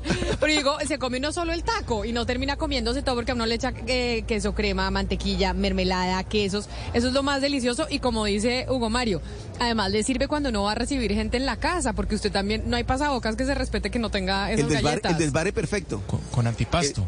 Exacto, con todo. ese es el, ese es el, pro- mejor dicho, Mariana, es un sacrilegio lo que usted acaba de decir, que hay otras galletas como esas en el resto del mundo porque yo le garantizo que no. Deberíamos hacer una cata y le ¿sabe digo qué? que no hay las mismas. Voy a ir a comprar las ocho variedades que estoy viendo en este momento que hay en el supermercado de la esquina hoy y las voy a Ocho probar variedades, todas. usted con lo tacaña que es, no que compre las ocho variedades. Pues las voy a comprar para probarles que sí hay. Pero es que una de las variedades, una de las variedades es Dux, entonces se hacen su propia competencia, porque además las Dux se supone que también compiten con las con las mismas saltines, es decir, es como en la misma, en el mismo rango de, galleticas, pues. Me dio hambre y yo les voy a decir una cosa. ¿Se acuerdan que eh, yo tuve una mamá, o tengo una mamá que me mandaba una lonchera eh, muy aburrida, porque no me compraban paquetes, ni me dejaban dulces, ni nada, porque el tema de la alimentación era muy estricto. Y una de las cosas que me mandaban en la lonchera era precisamente estas galletas en sándwich de mermelada y mantequilla. ¿Sí sabe que Ah, hacía sí. usted sándwich Sí, sí, de sí, mermelada y mantequilla? Y eso era como lo más malo que me mandaban en términos eh, de alimentación eh, al recreo del malísimo, ¿cómo colegio. Claro que es malísimo, Eso- pero era lo menos malo. Mejor dicho, entre Pero eso y un paquete O sea, de pura papas. harina con azúcar, ¿cómo era? ¿El- el- Sí, el- sí, ¿La sí, mermelada de qué? ¿De fresa? Pues sí, de mora, de lo que fuera, de lo que Sí, hubiera en la no, casa, mermelada y mantequilla. O sea, harina con azúcar y mantequilla, mejor Correcto. dicho. Camila. Camila. Y sobrevivimos. Ninguna lonchera peor que la mía, que era huevo duro y chocolate en tierra Uh. caliente. No, o sea, usted no tiene derecho a quejarse porque lo que le hizo su mamá no es nada comparado con lo que me hizo la mía. Y sobrevivió. Huevo duro usted me sobrevivió. parece, me parece duro. Ay, sí. Oiga, Claudia, pero como estamos hablando del recreo, ¿usted decidió hacer eh, gira por los colegios del país? Ah, pues sí, ¿cómo le parece? Es que, y aquí ni modo de, de, de, de no decirle dónde estoy, porque esto es una biblioteca, la del Colegio Andino, acá en Bogotá, que queda como por Guaymaral. Entonces, pues lo que pasa es que ya no hay, los niños y las niñas están en clase hasta ahora, por eso la biblioteca se ve vacía, pero sí, por acá ando, eh, creando Ah, está audiencias hablando infantiles. usted, Guten Tag, que está en, en alemán, o sea, Gonzalo. eh, Gonzalo en Alemania ¿Vio? y Claudia decidió irse al colegio andino. ¿Vio? Estamos muy. Qué alemanes en esta mesa de trabajo. Sin querer queriendo. señora. O sea, ¿está usted aprendiendo y, y- y habla a la gente en, en- en los corredores en alemán, Claudia, o no, en el colegio? No, pero sí hay letreros en alemán por todas partes, Oiga, obviamente. Y usted decidió irse al colegio, decidió tener una experiencia eh, educativa por lo que vamos a hablar con la ministra de Educación hoy al mediodía o por qué decidió irse al colegio andino? Bueno, estaba por acá dando una charla sobre equidad de género, Camila, que usted sabe que, que ese también es otro de mis, de mis temas. Eh, entonces, eh, para no irme en ese trancón hasta Bogotá y de pronto llegar tarde al programa, pues me quedé y muy amablemente me instalaron aquí en la biblioteca de primaria, que como usted ve está muy, muy linda, muy iluminada, muy colorida. Oiga, y como ese es uno de sus temas, como usted eh, eh, hizo una maestría en equidad de género y estaba dando una charla al respecto, ¿ha pensado en hacer un doctorado sobre temas de equidad de género o, o dijo ya en temas educativos me quedo hasta maestría y no me voy a doctorado? Imagínese que yo me gradué de periodista en el 98 y me demoré como 20 años para, más de 20 años, más de 30 años, bueno, muchos, para volver a, estudiar, más de 20 años, porque yo quedé de estudiar hasta las pestañas. Entonces, ah, me ha pasado lo mismo con la maestría. Me tomó mucho tiempo, estoy muy contenta con la maestría, pero yo no creo que le vaya a jalar al doctorado. Es que le tengo una oferta de doctorado por si usted quiere ampliar más eh, sus temas eh, de género, porque ya que estamos en Barranquilla, la Universidad Simón Bolívar Claudia de Barranquilla tiene el primer doctorado del país en temas eh, de género. Y ese doctorado está escrito a la Facultad de Ciencias Jurídicas y Sociales de la universidad. Y por eso nos acompaña hoy, está aquí sentada en nuestro stand eh, de Mañanas Blue, María Noemí González Pombos, que es precisamente doctora en estudios de género y es la coordinadora de Red ILA y líder del grupo de investigación en estudios de género de la Universidad Simón Bolívar. Doctora González, bienvenida, mil gracias por estar aquí con nosotros. No, muchas gracias a A ver, le acercamos. La y gracias también a la audiencia Blue. Acá tengo a mi compañera Claudia Palacios que acaba literal de terminar su maestría. Se va a graduar. Usted no, usted no se ha graduado, Claudia. No hemos tenido la ceremonia, ¿cierto? No, yo ya terminé todas mis materias. Me acaban de dar la última nota 4.88 a mucho honor. Felicitaciones. Eh, pero la, la, graduación la voy a dejar para el otro semestre porque ya no hay ceremonias este año, este semestre. Pero entonces haremos fiesta y, no y nos invitará. Claro. Ah, bueno, allá llevamos el regalito del. Pero entonces. ¿Por qué hacer un doctorado? O sea, Claudia termina su maestría. Normalmente para los doctorados está With two jobs, three kids, I've got a lot on my plate. So when I finally get a chance to put my feet up, I use Instacart to get my groceries delivered from Rayleigh's. Oh, and now I can even pay with EBT Snap. So I've got a little extra time. sort of. Get great value from Rayleigh's delivered in as fast as an hour through Instacart. Visit instacart.com to get free delivery on your first three orders. Offer valid for a limited time. $10 minimum per order. Additional terms apply. Diciendo que antes haya una maestría eh, previa. ¿Por qué entrar a hacer una maestría, una, un doctorado en género? Bueno, eh, la invitación a Claudia es que puede hacer este doctorado porque yo creo que ahora las mujeres necesitamos mucho más formación y hacer este doctorado en el país es exactamente por la necesidad urgente que tenemos de, de, enfrentar las desigualdades estructurales que tenemos las mujeres en el país. ¿Por qué razón eh, la Universidad eh, Simón Bolívar aquí en Barranquilla decidió meterse a hacer el primer doctorado? ¿Cuál es la experiencia que tiene la universidad para decir, mire, nosotros en Colombia vamos a lanzar el primer doctorado en género? Porque llevamos 20 años en el proceso de investigación en el territorio y cuando planteamos que a nivel país había maestrías, pero no había unos estudios doctorales cuando hoy se requiere investigación de última generación en temas de igualdad de género, dijimos, bueno, yo creo que ya estamos preparados, preparadas, al igual no solo son 20 años del grupo de investigación, sino que tenemos una red de investigadores en Iberoamérica que se llama la red ILA, que somos 72 investigadoras e investigadores desde Iberoamérica que acompañaron todo el proceso de sí. construcción del doctorado. Doctora González, mucho la atención que sea la región Caribe, que sea Barranquilla, precisamente la Universidad Simón Bolívar, la que tome la iniciativa de este doctorado, porque además estamos, y el país lo sabe, es una región muy machista. Este tema del género es tan importante y la Universidad Simón Bolívar le apostó a este doctorado. ¿Cómo y por qué lo hizo?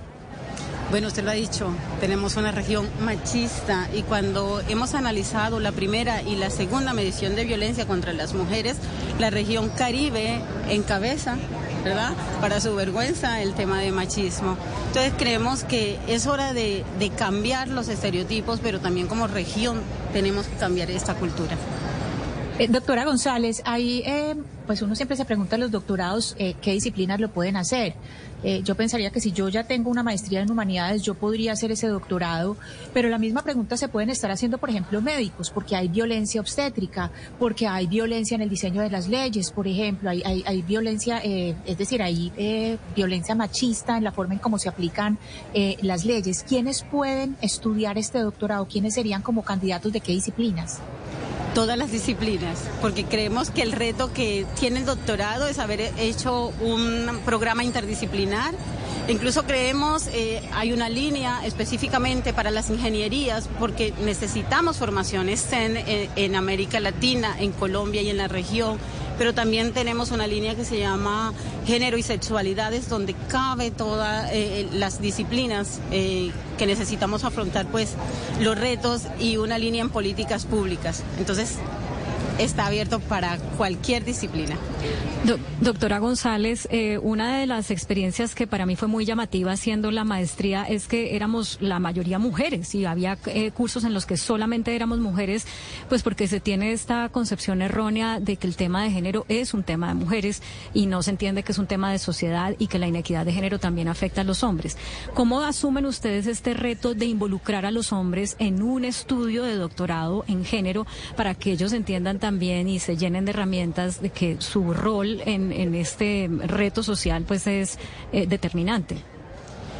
El doctorado también se ha retado en, en este ejercicio de invitar a, la, a, a toda la sociedad, hombres y mujeres, porque primero lo que queremos eh, decirle a la sociedad es que la desigualdad es- debemos enfrentarla conjuntamente. También el doctorado tiene unos grandes ejercicios para las nuevas masculinidades y por lo tanto la invitación eh, también para la comunidad LGTBI va a ampliar y nos amplía a nosotros la, la posibilidad de tener hombres y mujeres, que es también el nuevo reto ahora del proceso de aceptar estudiantes.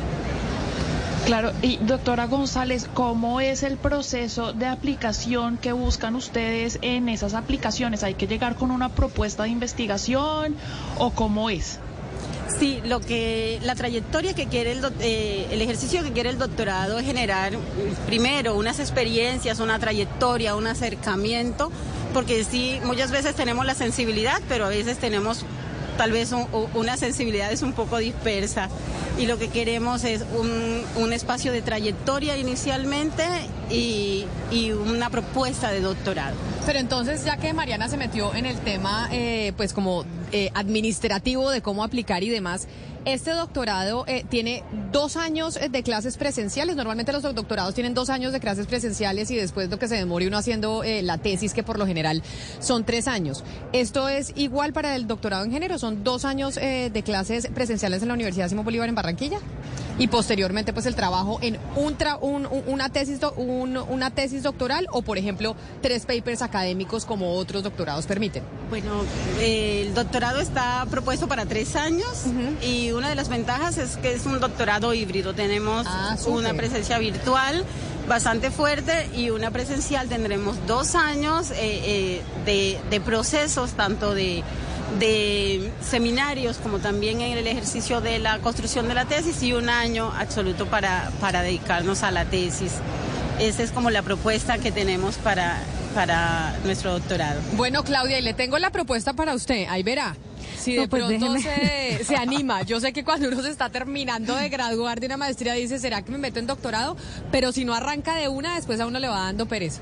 Sí, yo sé. Espérenme, me gradúo y, y lo pienso. Me parece interesante esto de que sea eh, híbrido, o sea, virtual y presencial. Yo creo que eso facilita mucho que, que, que sigamos las personas en educación continuada, o sea, que no acabe la educación a los 20 o 30 años, sino que toda la vida sigamos estudiando. Esto me, me encantaba. Pero vamos a ver, deme tiempito. Pero además, porque si es eh, híbrido, pues también venir a Barranquilla es una delicia. Viene y visita a Oscar y Oscar aquí la recibe con Yo los la brazos recibo abiertos. con los brazos abiertos y Barranquilla está espectacular, así que por favor, Claudia, anímese. Eso sí es verdad, doctora María Noemí González. Mil gracias por estar con nosotros aquí. Felicitaciones por ser eh, en la Universidad Simón Bolívar de Barranquilla la primera universidad en Colombia en crear este doctorado en género que sin duda es muy significativo que nazca precisamente en esta región, que es una región que tiene pues unas características de que hay un machismo que, que prevalece y que es importante eh, combatir. Mil gracias por haber estado aquí. Gracias a ustedes por la invitación. Son las 11 de la mañana, 32 minutos. Nosotros vamos a hacer una pausa cortita y ya volvemos aquí a Barranquilla, pero no solo a Barranquilla, porque resulta que Claudia está en el Colegio Andino, Gonzalo está allá en Alemania, Mariana está en Washington, mejor dicho. Ahorita solo está eh, Sebastián en Bogotá. Está, estamos todos por, eh, por todas partes del Por el mundo. mundo. Exactamente. Blue Radio por el mundo. Hacemos una pausa y ya regresamos. prisoner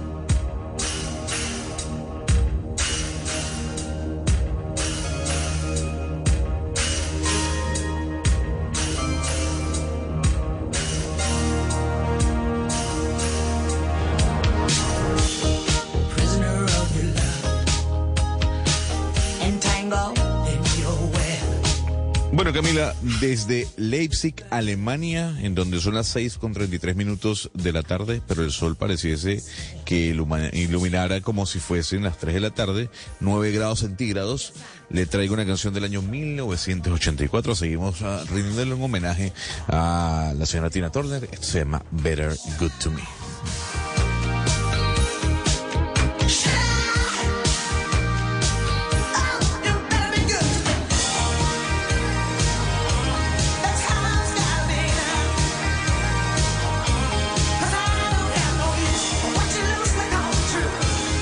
Este homenaje musical que le estamos haciendo a Tina Turner, porque claro, ya sé, Ana Cristina ya dijo, yo estoy más triste por Tina Turner que por lo del grupo empresarial antioqueño. Yo no sé si eh, la voz eh, de Ana Cristina sea representativa de, la, de los paisas, pero bueno, nuestra paisa de la mesa dice, yo no tengo problema. Y yo le entiendo, Camila, le entiendo. Claudia, yo no sé, ¿usted está triste por Tina Turner o no está triste por Tina Turner? Pues más que estar triste o no, porque es que pues ella ya tenía 83, ¿no? Entonces, pues yo creo que una de esa edad tiene derecho a pasar a otro estado.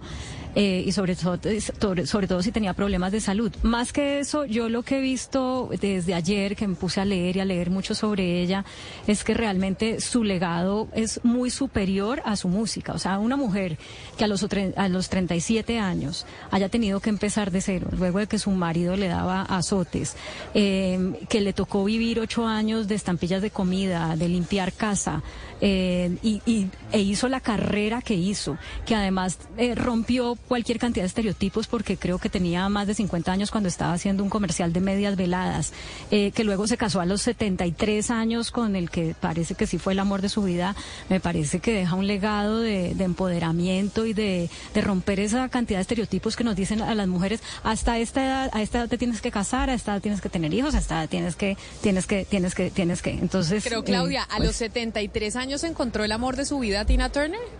¿Será que A los no- 73 años se casó y se casó en una boda que, mejor dicho, hizo la boda que no había tenido antes. O sea, la boda que hace uno a los 25. Exacto. Entonces, me parece 73. una tesa, ¿no? 73, no, pues claro. Fue feliz al final. O sea, hasta los Oscar, ¿usted 83. tiene esperanza? A los no, 73 no, por supuesto, no, no, pero claro, no, no, no, y la esperanza es el último que se pierde. Ella, ella se había casado en el 62, se había casado en el 62 con Ike Turner, que fue el que fue horrible con ella y con el Terrible, que hizo sí. música. Pero la historia de ella fue muy triste porque es que ella desde los cuatro años la abandonó la mamá. Ella la abandonó primero la mamá, después la abandonó el papá, después eh, trabajó con una familia como empleada doméstica. Ella era de Tennessee y ella eh, tuvo pues una historia que siempre fue de abandono y uno de los personajes que le ayudó a volver, es decir, que le ayudó a ver es como ese poder interno de ella, que ella era, ella hablaba tanto de ese, de ese poder interno fue David Bowie.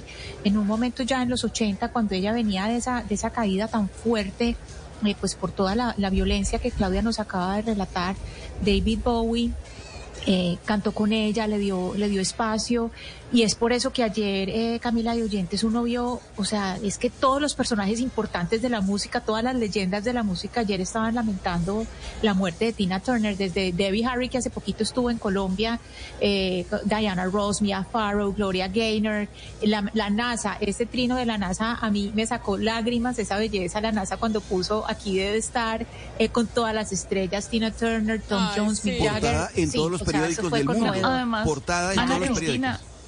Ustedes ahorita, Claudia, que decía que ella estaba muy mal después de dejar a su marido, eso fue en el 76. El New York Times, por ejemplo, eh, relata que cuando ella lo dejó tenía 36 centavos de dólares en, de dólar en su, en su billetera y una tarjeta para meterle gasolina al carro. Eso es todo. Tenía deudas hasta que ya, así estuvo casi tres años hasta que en el 79 logra firmar un contrato con un señor que se llama Roger Davis, que era el manager en ese momento, el que le manejaba toda eh, la carrera a Olivia Newton-John. Y es cuando ella empieza a despegar otra vez. Pero lleva, lleva tres años así y dejó al señor con 36 centavos de dólares en la billetera. No, qué locura esas historias. ¿Sabe que este fin de semana eh, nada que ver con Tina Turner, pero como dice Ana Cristina y cuenta que a ella la dejó la mamá cuando era chiquita, encontré, quería verme alguna película, Gonzalo estaba viajando a Alemania, entonces no le pude preguntar para que me recomendara. No, no, dije, no, no lo voy a escribir porque está viajando a Alemania. Entonces eh, me encontré Gonzalo con Aitonja. Esta mm, eh, película sobre la patinadora ah, artística en hielo norteamericana que fue pues la mejor patinadora del mundo, que además, ¿quién es la que protagoniza esa película? ¿Quién es la que hace No, yo de esa película no la he visto. Margot película Robbie es no. Camila. Margot Robbie, exactamente. ¿Usted se vio la película de I, Tonja, Mariana? Esa es del, del Es 2017. bue- buenísima, me encantó. Pero y además, pues es- qué papelazo el que se juega esa mujer. Pero historia de la vida real, Ana Cristina, y un poco muy similar a estas mujeres que les tocan estas vidas tan duras. A esta señora, a Tonja, la patinadora en norteamericana, el papá también la abandonó chiquita, su mamá era literalmente una maltratadora, el esposo con el que se casa chiquita le pegaba y le daba en la mula todo el rato, pero ella aceptaba que le pegara porque su mamá hacía lo mismo. Entonces como que ella dice, pues yo estaba acostumbrada a que a mí me, me trataran así, que llegara mi esposo a, a pegarme, pues me parecía normal porque mi mamá hacía eh, exactamente lo mismo. ¿Se vio la película? 2017, además creo que se estuvo nominada al Oscar, si no me equivoco. No la he visto, no la se he la visto, tiene Camila. tarea para Ana Cristina y para Claudia, si Claudia no se la ha visto. ¿Usted se la vio, Claudia?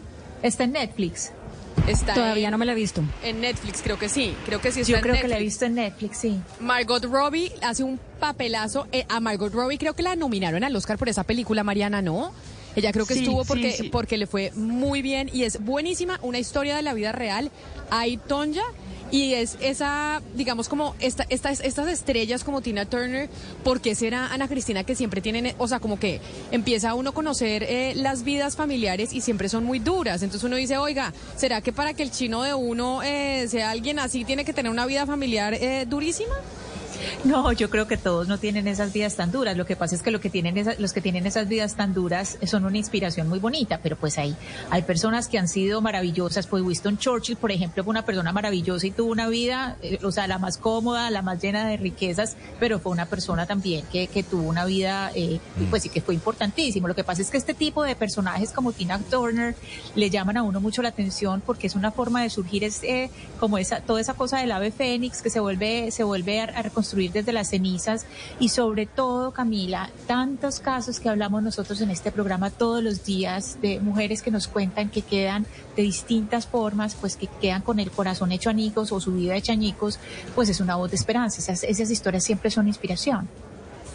Dice un oyente en el 301-764-4108 que recomendadísimo el documental de Tina Turner donde ella describe cómo fue el abuso que vivió eh, de parte de su ex esposo en HBO Max. ¿Ustedes eh, ya se lo vieron? Esa es otra recomendación que nos hace el oyente en el 301-764-4108. Tina Turner, HBO Max. Además de la recomendación de Aitonja, que se tienen que ver. Ana Cristina eh, y Claudia, y creo que Mariana coincide conmigo en, eh, en la recomendación. ¿Este ya se lo vio alguien o no se lo ha visto nadie? No, No, Yo no me lo he visto. No, Gonzalo. No, yo usted no anoche se- lo tenía, lo, lo tenía como planeado, pero me puse a ver a Ron DeSantis en, en con Ah, Elon no, Musk. no, qué no, cambio, no, qué no, cambio. no, Me estropeó la noche. Este cambio, Tina Turner. No, no, no, no. pero- Oiga, eh, Mariana, pero hablando de lo de Ron DeSantis, ¿cómo le fue con Elon Musk? Yo no lo pude ver y No. dije, no, eso mañana Mariana nos cuenta Eso la se cayó esa, se cayó esa transmisión. un desastre. No, no, qué oso, qué oso el que hicieron estos señores, por Dios. Pero cuente qué pasó. Que yo en, en en este No. viaje a Barranquilla, Oscar recibiendo, me dije, Mariana, mañana me cuenta lo que No, pasó no, con no, Ron no. DeSantis y. No, y no, no, no se perdió de nada. Qué cosa tan aburrida. Además, porque Camila, le cuento, en el minuto 25 yo estaba pegada al, tui- al, al Twitter del, del señor eh, Elon Musk y decía, pero es que yo acaso es que estoy muy vieja o qué es lo que me está pasando, porque no los puedo oír, no entiendo qué es lo que está pasando. Y veía ahí gente también metida, como 200 y pico mil personas. Resulta, Camila, que fueron más de 25 minutos de fallas técnicas. Le voy a poner, es que para que se ría un minutico, le voy a poner un audio de lo que pasaba en ese momento. Oiga usted. All right, great. So let's see. So they just keep crashing, huh? Yeah, I think we've got a, just a massive number of people online, so it's um, servers are straining somewhat.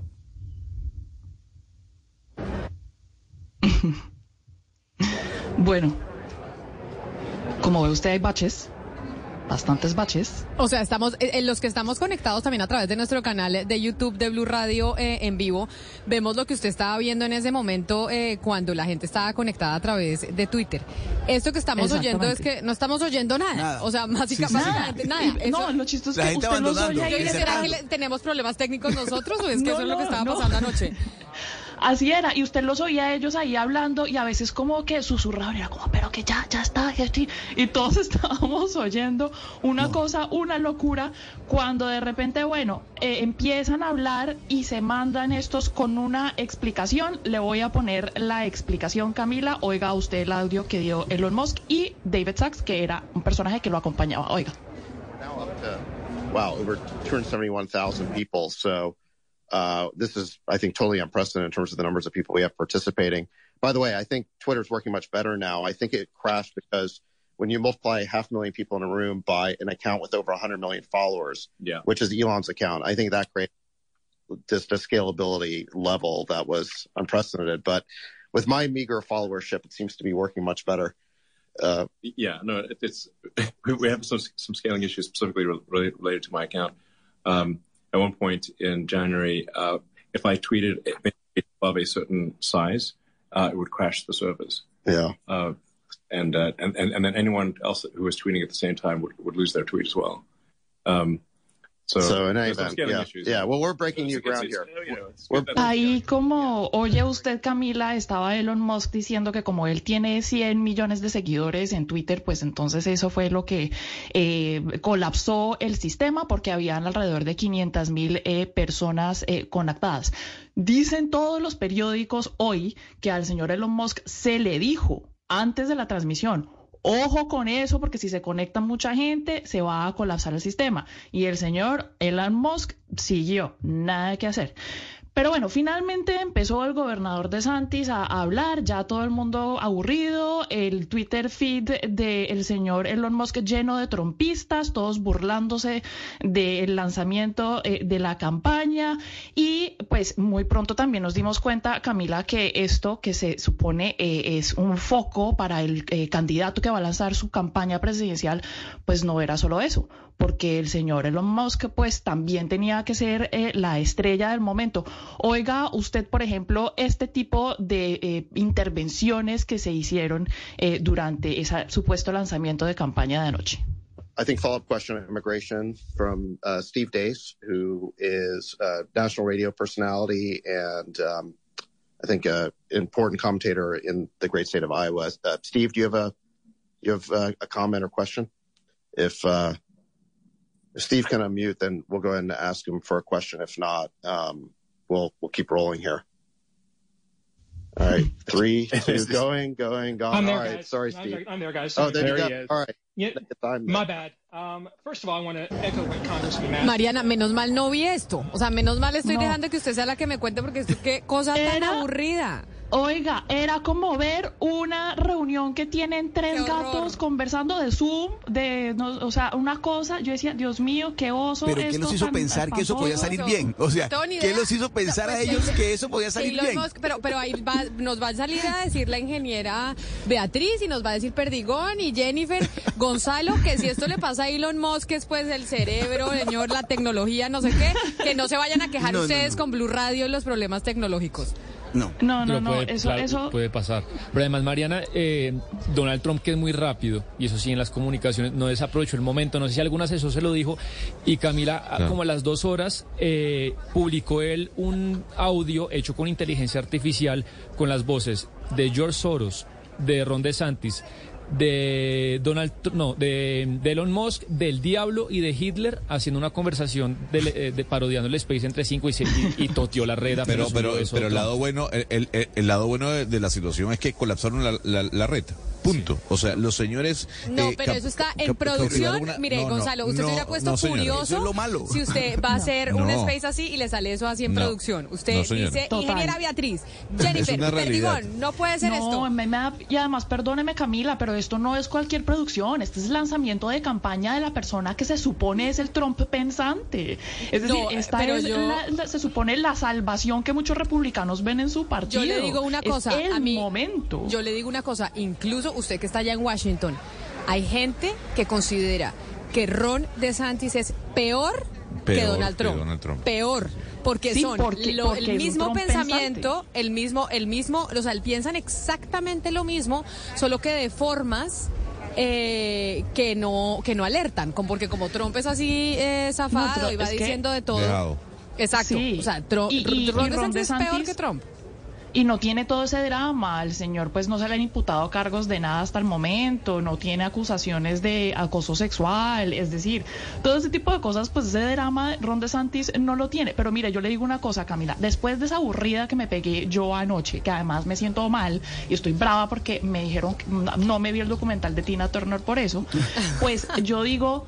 No puede ser, o sea, van a llegar a los debates de las primarias y Donald Trump va a trapear el piso con este personaje. Yo no creo en este momento Le que a tenga a- alguna a posibilidad Ron Ron DeSantis de quedar nominado. No, eso es Ron de Sanctimonious, ¿no, Gonzalo? Así es el, ese, eh, Trump que es el mejor. Voy a decir una cosa. Para poner Tru- apodos. Trump es un Sí. bully, pero es el bully del salón que hacía que todo el mundo se riera. Es ese bully que de verdad el señor Sí. es un mago. No, ese, Yo le voy a decir algo, apodo es Mariana, bueno. Mariana está muy segura de Trump. Yo, las encuestas todas dicen que si Biden se enfrenta a Ron DeSantis, pierde las elecciones. Si se ¿Qué- enfrenta qué? a Trump, las gana. A Ron DeSantis, no. Sí, pero es que. es pero que por yo no eso el primero que, Trump- quiere que, que Trump gane es eh, Biden. Precisamente el primero Pero que oiga, quiere es que Trump en este momento, Camila Trump le lleva 28, 30, 30 puntos casi a, a la- en, las en las encuestas a Ron DeSantis. Y yo no en este momento, yo le digo, a las alturas, a estas alturas del partido, en, en elecciones previas, siempre han quedado nominados para los dos partidos de allá o el que tiene por lo menos el 30% de intención de votos dentro de su partido. Este señor mm, Trump tiene más del 50%. O sea, yo no creo que Ron DeSantis tenga ninguna opción. Pero usted eh, está muy convencida, como dice eh, Gonzalo, yo no sé si Biden le gane a Trump. O sea, no creo, Gonzalo, que sé que es el que creen que es más fácil ganarle, pero puede haber sorpresas y puede que Trump termine ganándole a Biden. Incluso Fíjense con- que las últimas encuestas, las últimas encuestas han dicho lo siguiente, Camila. Eh, número uno, Donald Trump. Número dos, Ron DeSantis. Número tres, Nikki Haley, dentro del Partido Republicano. Pero empiezan a hablar de las, eh, digamos, eh, lo, lo que puede pasar, la futurología como tal. Y todo indica que si el señor Joe Biden se enfrenta con Ron DeSantis, pierde la elección el año que viene. Si el candidato es Donald Trump, pues el señor Biden seguiría siendo presidente. Es lo que dicen las encuestas. Ahora, a lo interno del Partido Republicano, Donald Trump va llevando la ventaja. Bueno, vamos a ver qué pasa porque esa es otra de las películas eh, de este año, las primarias eh, de los partidos demócrata y el partido republicano, a ver si gana el señor de Santimonius, como le dice Donald Trump, o gana el expresidente Trump. Ya sabe Jennifer que tiene justificación para decir cuando las cosas de producción no salgan tan bien, diga, al señor Elon Musk le pasa también. Y como al señor le pasa, a mí también me puede pasar. Exacto, por eso le digo que tiene, que tiene que tiene justificación cuando Gonzalo se, se queje, usted le dice Sí, cuando empieza a eso, estresarme. eso le pasa a su a su ídolo, eh, a usted eh, a mí también me puede suceder. Esa es la respuesta que le daría a Gonzalo cuando esté, se pone muy intenso por interno. Bueno, Jennifer, ¿y por qué la tenemos por aquí en la mesa de trabajo? Eh, porque Camila, yo vengo a hablarles de una marca eh, colombiana, de una empresa.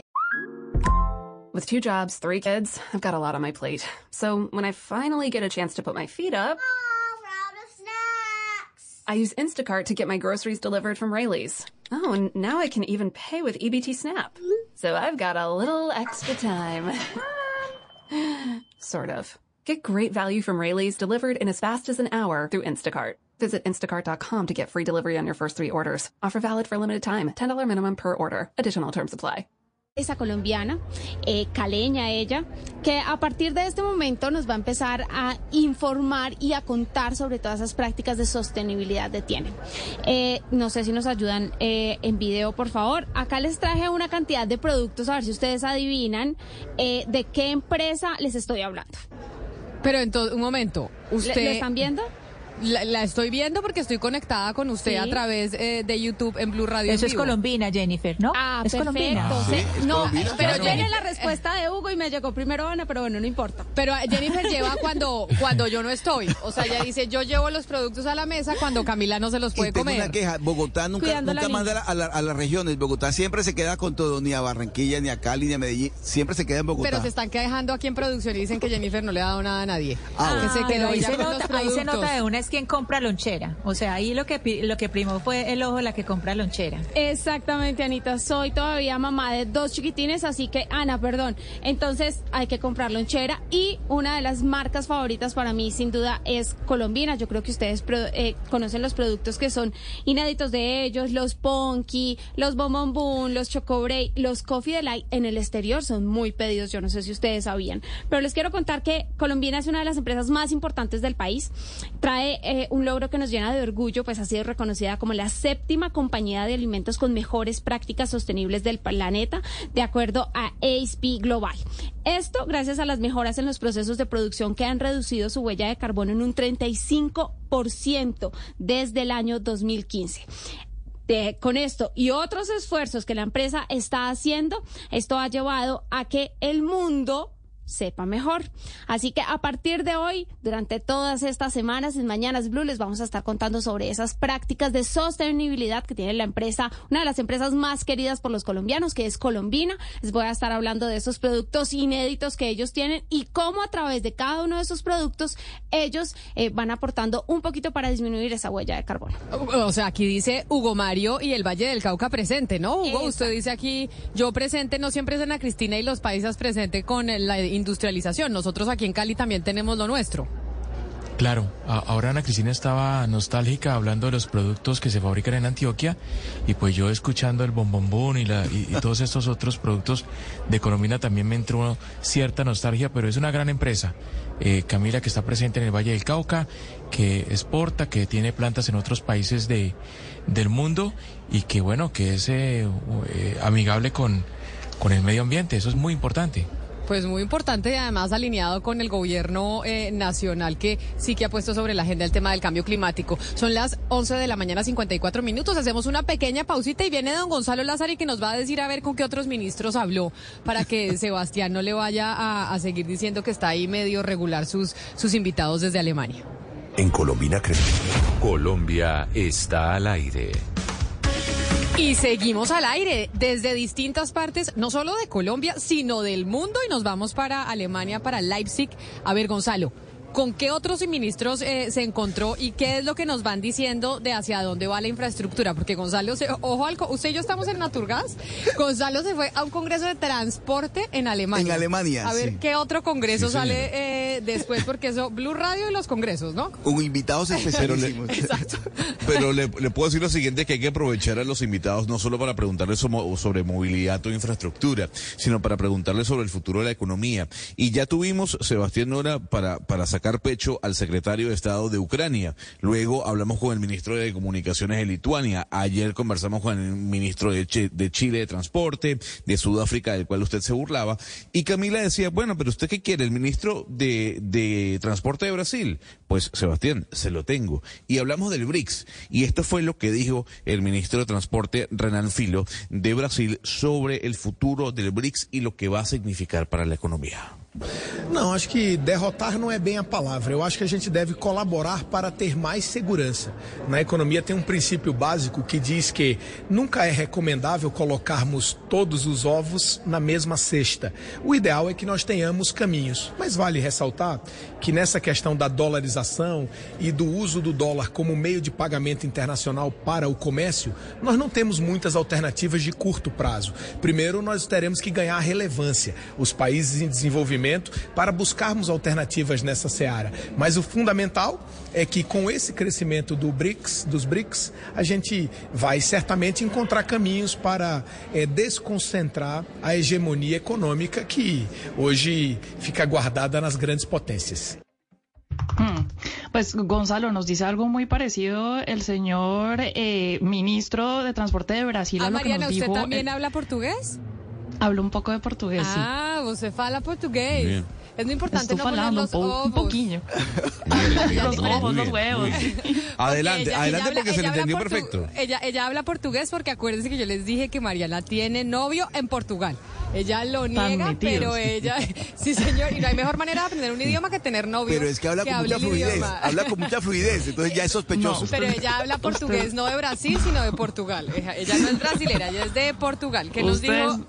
se, se quedarán con las ganas de saber si tengo novio por- portugués o no. No se quedarán con las ganas de saber qué dijo el ministro de Brasil, porque se lo tengo. Eh, dice, hay que, los, los países BRICS eh, tienen que colaborar para tener más seguridad. Eh, es un principio eh, básico no poner los mismos ovos o huevos en la misma canasta. Más vale resaltar que pues el dólar, si bien es un medio de pago internacional, en este momento no tenemos otra alternativa, sobre todo en el corto plazo, y los países BRICS, para poder generar esa alternativa, pues tienen que ganar más relevancia para poder buscar unas alternativas que en este momento, él dice, son necesarias. Entonces es eh, fundamental que los países BRICS se hagan eh, reconocer y que la gente encuentre en, en esos caminos eh, un camino para desconcentrar la hegemonía económica que tienen países como Estados Unidos con el dólar. Vio, Camila, mire, Sebastián, pensé mucho en usted. Pensé mucho en usted. Le traje Brasil, Sudáfrica, le traje Lituania, le traje Ucrania, le traje al Banco Mundial, pero también le traje a la ministra de Infraestructura y Justicia de Liechtenstein. ¿Cómo se pronuncia, Sebastián? Liechtenstein. No, Sí. Liechtenstein. No, bueno, es así. ¿Qué importancia, Gonzalo? La primera, la ministra, mejor pare la dicho. rotativa. Sí. Pare la rotativa. No, pero, pero le voy a decir algo, Camila. de Europa. No, no. Le puedo decir No, lo siguiente, eh, Camila. No, no, a tiene ver. más plata para construir carreteras esa señora que nosotros. Es- escuche lo que dijo la ministra de Infraestructura con respecto a los taxes para ver si Colombia se le pega algo. Escuche, Sebastián. Well, I think we have low taxes, but we do pay taxes. And what many people do not know is that we have a very, very, very strong industry sector. You have to, to know that in our country there are more working places than inhabitants. Our country has 40,000 inhabitants, almost 40,000 inhabitants, and 42,000 uh, people working there, which means that every day 22,000 people come from, from our neighboring countries, which is Switzerland and Austria, to work in our country. And that's exactly also what causes our traffic jams in the morning and in the evening, but because, you know, we have um, few roads and then of course they are completely congested but just in mornings and in the evenings because of the commuters uh, who go to work from our neighborhood but also from uh, within Liechtenstein. So and as we have such a strong industry and such a strong economy of course uh, these enterprises pay taxes as well and therefore the taxes for people can remain rather low No, eso sí, pues la invitada de Gonzalo, la ministra de Liechtenstein, que No, tiene pero- 158 kilómetros, ¿no? Que tiene, el país es 158 kilómetros y que ella dice más o menos, Mariana, que viven es de los vecinos que, que vienen a trabajar ahí, ¿no? Hay más Tienen ta- 40 puestos de trabajo que habitantes. Por Dios. Ojalá 40 Colombia mil quisiera tener habitantes. eso. No, no más de 100 mil. 40 mil habitantes y 42 mil personas que van a trabajar en total. O sea, tienen unas Imagínese 2 mil personas que entran de otros países. Bueno, pero tienen plata. 24 veces más ricos que Colombia. 24 Exacto. veces. Exactamente. ¿Y Exactamente. cuántos habitantes Chiquitos, un pero ricos. pueblito? 40 Chiquitos mil. pero ricos. 40 mil. Chiquitos 40 pero mil, Pero Camila, Gonzalo. ah, tienen más puestos de trabajo que habitantes. Entonces, ah, O sea, tenemos- ¿usted por Colombia qué no- quisiera tener eso. Apliquemos entonces a trabajos en No, Liechtenstein. ¿No? Apl- aplicamos y ya que No, estás está aprendiendo alemán. La, la Hay relaciones diplomáticas. del- cla- claro, Hay relaciones diplomáticas. Pues ahí eh, el, eh, presencia de Blue Radio y de don Gonzalo Lázari en el eh, Congreso Mundial de Transporte, en donde, mejor dicho, cerró con broche Se de oro. el, el siguiente invitado. Me Sí. imagino que eso va a ser una sorpresa. Una sorpresa, eso sí, el, el ministro del, par- del de- pero rico el país, es importante. sí, sí, sí. Muy rico el país. De acuerdo, sí, sí. Rico el país, nos vamos a hacer, eh, nos vamos con las noticias del mediodía y ya regresamos porque volvemos con una mujer fantástica que es importante conocer su historia, pero además lo que están haciendo desde el gobierno nacional, que es la ministra de Educación. With two jobs, three kids, I've got a lot on my plate. So when I finally get a chance to put my feet up, I use Instacart to get my groceries delivered from Rayleigh's. Oh, and now I can even pay with EBT Snap. So I've got a little extra time. sort of. Get great value from Rayleigh's delivered in as fast as an hour through Instacart. Visit instacart.com to get free delivery on your first three orders. Offer valid for limited time. $10 minimum per order. Additional terms apply.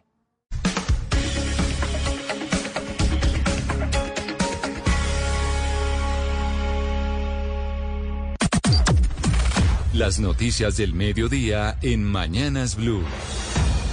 Y al mediodía, como siempre, empezamos a actualizarnos con el servicio informativo de Blue Radio que empieza a entrar a la cabina de Mañanas Blue de las noticias más importantes que acontecen a esta hora en eh, Colombia y en el mundo. Y yo saludándolo, don Leo Sierra, dándole la bienvenida desde el Congreso de Naturgas en Barranquilla. La principal noticia que dimos más temprano tiene que ver precisamente con el restablecimiento del servicio de gas en el suroccidente del país.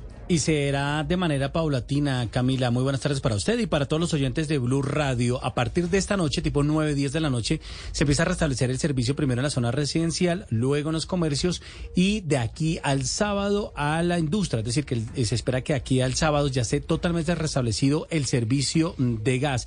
¿Qué fue lo que pasó por el tema del cerro y el calentamiento que se tenía allí en el Tolima? Pues disminuyó la temperatura, que era una de las alertas, así mismo se realizó una prueba de dureza como parte de la revisión de integridad y estaba dentro del rango. Así que poco a poco se va a ir restableciendo el servicio de gas. La ministra de Minas y Energía, Irene Vélez. En las próximas 12 horas estamos recuperando el servicio de gas tanto residencial como comercial. Y en las próximas 24 horas esperamos ya haber recuperado el servicio de gas para las industrias.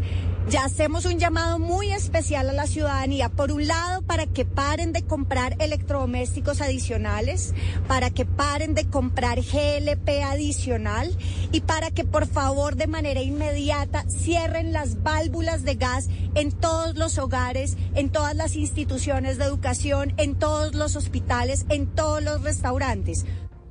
Lo que explica también la ministra es que, digamos, esa llave gigantesca que se tiene del gas se va a abrir. Te, te, demora seis horas en llegar a las empresas prestadoras en cada uno de los siete departamentos que se vieron afectados. Luego, esas empresas abren otra llave para que lleguen a las casas, para que lleguen a las industrias, eso tarda otra seis horas. Entonces, esta noche se empieza a restablecer el servicio del gas para todo el suroccidente del país. En otra noticia les contamos que hasta ahora finalmente el presidente Gustavo Petro está recibiendo en el Palacio Nariño a varios actores y artistas que en las últimas semanas han presentado duros reparos por las políticas del gobierno en materia cultural. Santiago Rincón. Hola, ¿qué tal? Muy buenas tardes. Sí, a esta hora está entrando una fila larga de actores, artistas, músicos que le habían escrito al presidente Gustavo Petro una dura carta criticando que no ha habido respuestas claras sobre la política pública del gobierno en materia cultural y artística. Y es que recordemos que varios de ellos, incluso la primera que firma esta carta, Margarita Rosa de Francisco, pues apoyaron en campaña al hoy presidente Gustavo Petro. Pues bien, la reunión que estaba prevista en un primer momento para el día de ayer finalmente se cumple hoy y la idea del presidente es poder escuchar sus reparos, entre otros, por ejemplo, la interinidad que existe en el Ministerio de Cultura. Recordemos que el ministro Jorge Ignacio Zorro está en calidad de encargado. Además, dicen los artistas que no le ha respondido a varias comunicaciones que le han suscrito al ministro y que precisamente vienen entonces hoy a presentarle los reclamos directamente al mandatario. 12 de mediodía, 6 minutos. Muchas gracias, Santiago de la Casa de Nariño. Vamos al Congreso porque se dio un avance en la lucha por los derechos de la mujer. En las últimas horas, la plenaria de la Cámara de Representantes aprobó el proyecto de ley que busca erradicar la violencia política en el país. Andrés Carmona. Así es, Leonardo. Mire, se trata de una iniciativa de las congresistas Katy Juinao, Catherine Miranda, María José Pizarro y Delcy Izaza. Y sin duda, uno de los escenarios eh, que se combate es la violencia de género eh, en el ámbito político, en el sector público no solamente hablando de violencia física, sino también limitaciones para la participación. Escuchemos lo que dice la representante Jubinao en medio del debate. Violencia política contra la mujer es, por ejemplo, cuando a la mujer se le limitan los recursos económicos o patrimoniales para entrar a la política, para hacer campañas políticas en un claro desbalance con los recursos que sí se le facilitan a los hombres históricamente. Con esta ley se incorpora un mecanismo para recopilar los casos, las denuncias y eh, que se le permita a las mujeres que participan en política poder denunciar. Se generan estrategias de prevención y mitigación de riesgos de violencia y la promoción de liderazgos políticos de mujeres. Asimismo, el acompañamiento en procesos electorales para que tengan perspectiva de género. Incluso se habla de sanciones a los partidos políticos que no adopten protocolos de atención y protección a las mujeres, no solo que militan en esos partidos, sino que buscan aspirar a cargos de elección popular. Gracias Andrés y mucha atención porque a partir de hoy se habilitan cupos de cobertura a la tasa de interés en el marco del programa Mi Casa Ya. Marcela Peña. Así es, esta es una noticia clave para las cerca de 50 mil familias que están atoradas en el trancón de los subsidios de Mi Casa Ya. Se está habilitando entonces la entrega de esas coberturas en tasa interés. Recuerde que el programa Mi Casa Ya entrega hasta 5 puntos porcentuales de la tasa de interés para quien está comprando una vivienda de interés prioritario y 4 puntos porcentuales para quien está comprando una vivienda de interés social. Esto en cristiano se traduce en qué? Pues en que el gobierno asume una parte de la cuota mensual para que usted le salga más barata. Esto es una parte del programa. La otra parte del programa es, por supuesto, la entrega de recursos para completar el dinero de la cuota inicial. Muchas de las familias están atoradas en el trancón hoy están teniendo que pagar simultáneamente el arriendo y las cuotas del crédito. Dos del mediodía, ocho minutos, las autoridades indígenas del oriente del Cauca se declararon en asamblea permanente ante los ataques cometidos por las disidencias de las FARC contra sus comunidades, incluso cuando estaba el cese al fuego. John Jairo Estudillo. A esta hora de la mañana, 14 autoridades indígenas del oriente del departamento del Cauca se declararon en asamblea permanente debido a los constantes hechos violentos registrados contra las comunidades indígenas en esta zona del Cauca. El hecho violento más reciente se presentó contra una sabedora ancestral y su esposo, identificados como Livia Kiwanasi Telésforo Ipia, de 45 años de edad, quienes fueron sacados de su vivienda por sujetos desconocidos, quienes posteriormente los asesinaron en zona rural del municipio de Jambalo, Cauca. Líderes indígenas piden urgente atención del gobierno nacional y departamental para que cesen los crímenes y los actos violentos en esta zona del país que afecta principalmente a los resguardos indígenas del Cauca.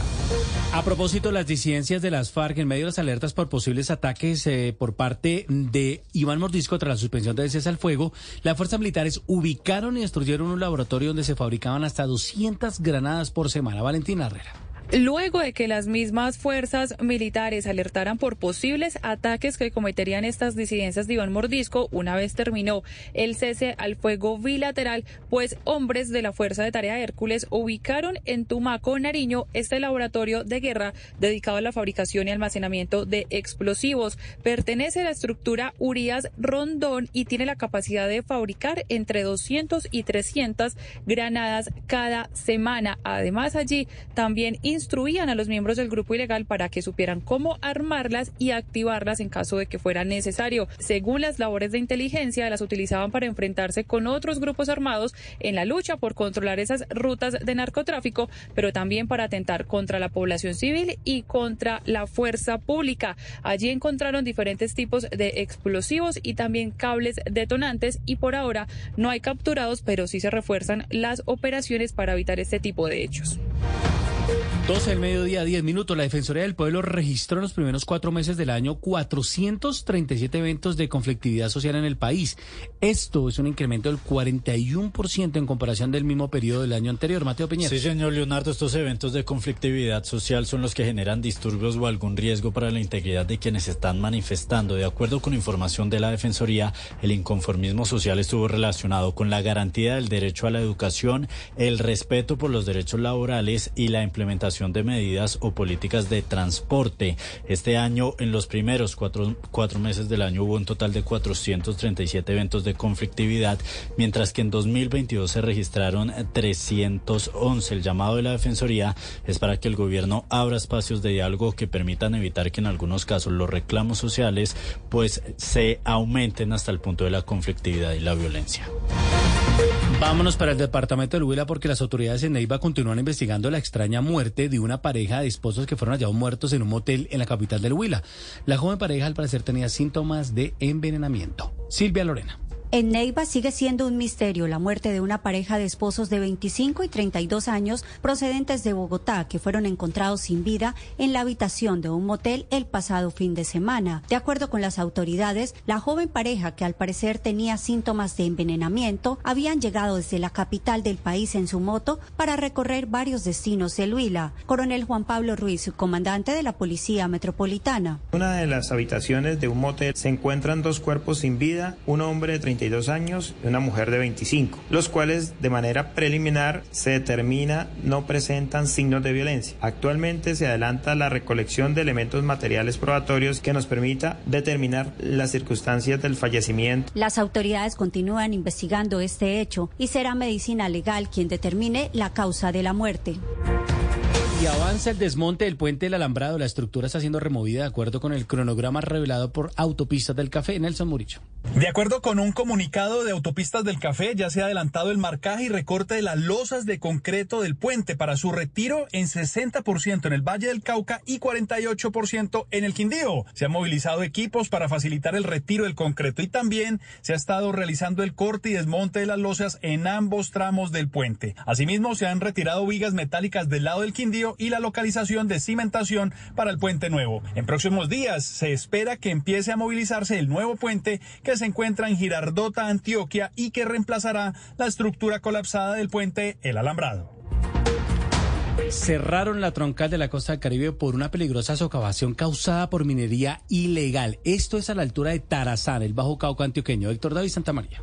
El INVIAS ordenó la suspensión preventiva de esta importante vía nacional desde el kilómetro 26 en Yarumal hasta el sector del kilómetro 61 de Caucasia. El cierre fue determinado por seguridad por una peligrosa socavación en esa troncal donde la carretera se ha visto afectada por daños de la minería ilegal de manera subterránea en los alrededores, como lo había advertido en Blue Radio el director del INVIAS regional Antioquia, Mauricio Hoyos. En el sector Puerto Antioquia tenemos varios socavones de minería ilegal en la vía. Ya tenemos un hundimientos de la banca, están buscando oro o están haciendo socavones precisamente en el terraplén de la vía y esto podemos tener pérdida de banca completa. Por ahora las rutas alternas son las vías Medellín, Santa Fe de Antioquia, Urabá y Córdoba o Medellín, Cisneros y Puerto Berrío.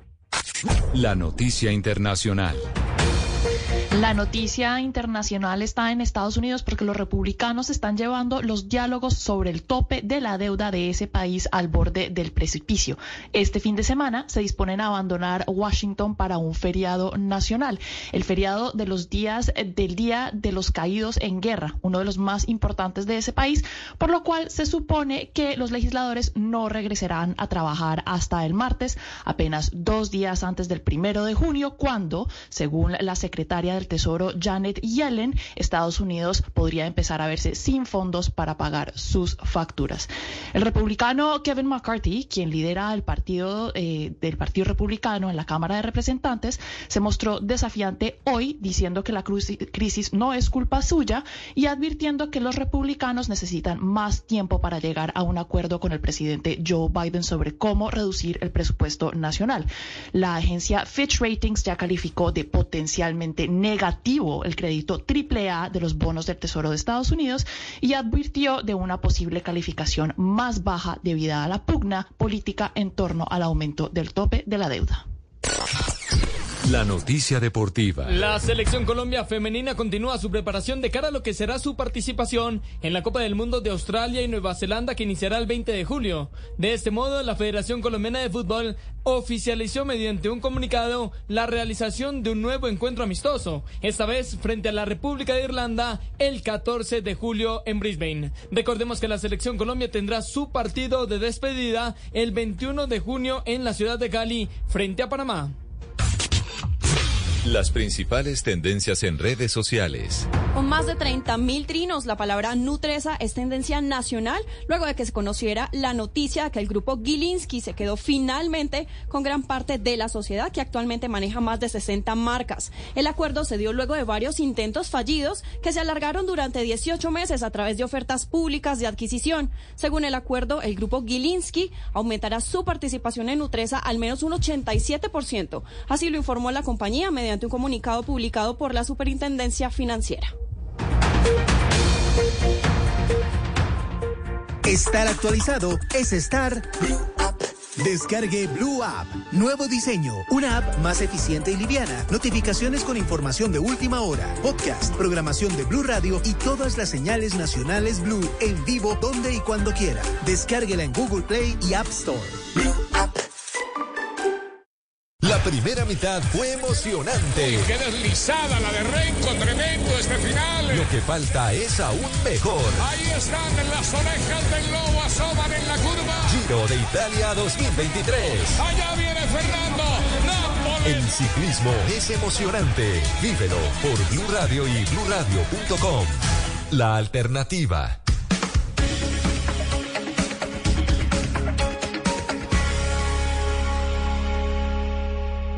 En Blue Radio, una cápsula Blue 4.0. Este es el dato del mundo cripto por Emilio Pardo, country manager de Bitso. En el Bitcoin Pizza Day conmemoramos la primera transacción que se hizo de una moneda totalmente descentralizada. Se compraron dos pizzas por 10.000 Bitcoins en su momento. Blue 4.0. Historias inspiradoras desde los territorios. Hoy con la gobernación de Baupés. El Ministerio de Agricultura, con el apoyo de la gobernación del Baupés y el programa Visión Amazonía, vienen implementando el proyecto Alianza Productiva con enfoque ambiental para el fortalecimiento y comercialización de productos. La producción de la yuca brava nos favorece muchos beneficios. Los productos o derivados son la farina, el almidón. Escucha la completa en Meridiano Blue. Llega el mediodía. Y en Mañanas Blue continúa el análisis y el debate. Dirige Camila Zuluaga.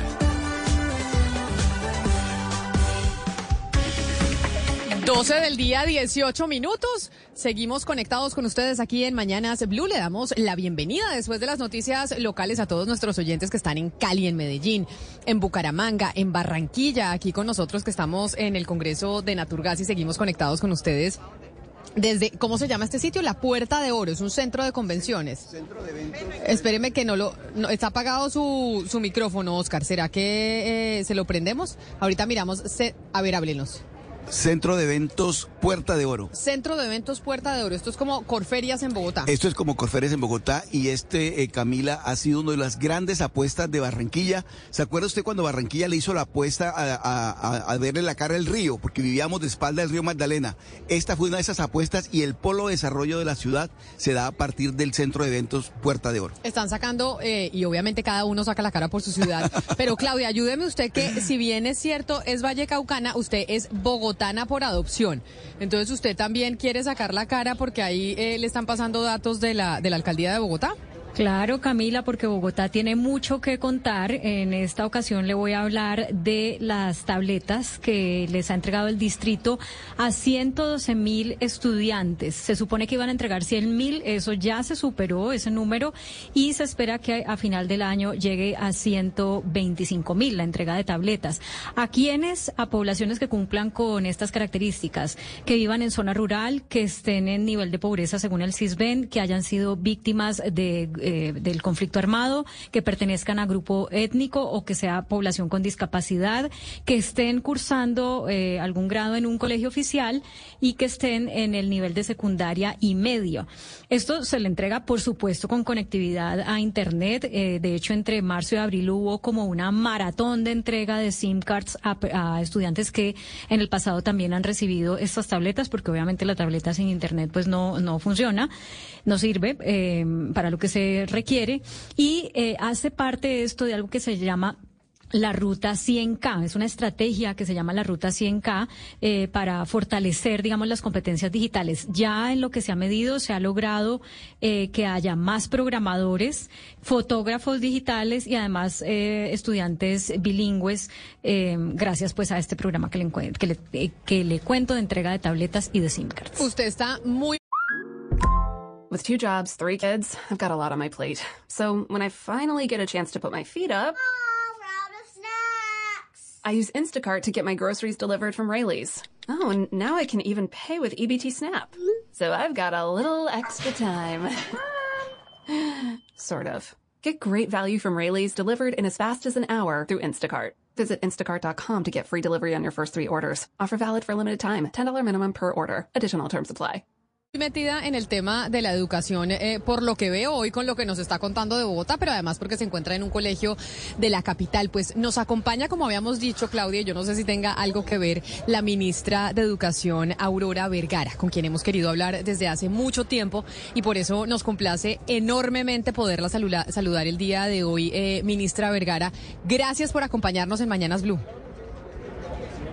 Muy buenas tardes, muchas gracias por la invitación. Qué gusto conversar con ustedes en esta jornada. Desde hace rato queríamos conversar con ustedes por mucho, con usted, ministra, por muchos temas eh, de su cartera, pero sobre todo también eh, por muchos temas suyos. Y quiero eh, empezar por preguntarle cómo va en el ministerio, sobre todo después de haber sido viceministra, que la lleva usted el, el ministro Alejandro Gaviria, y ahora estando a la cabeza.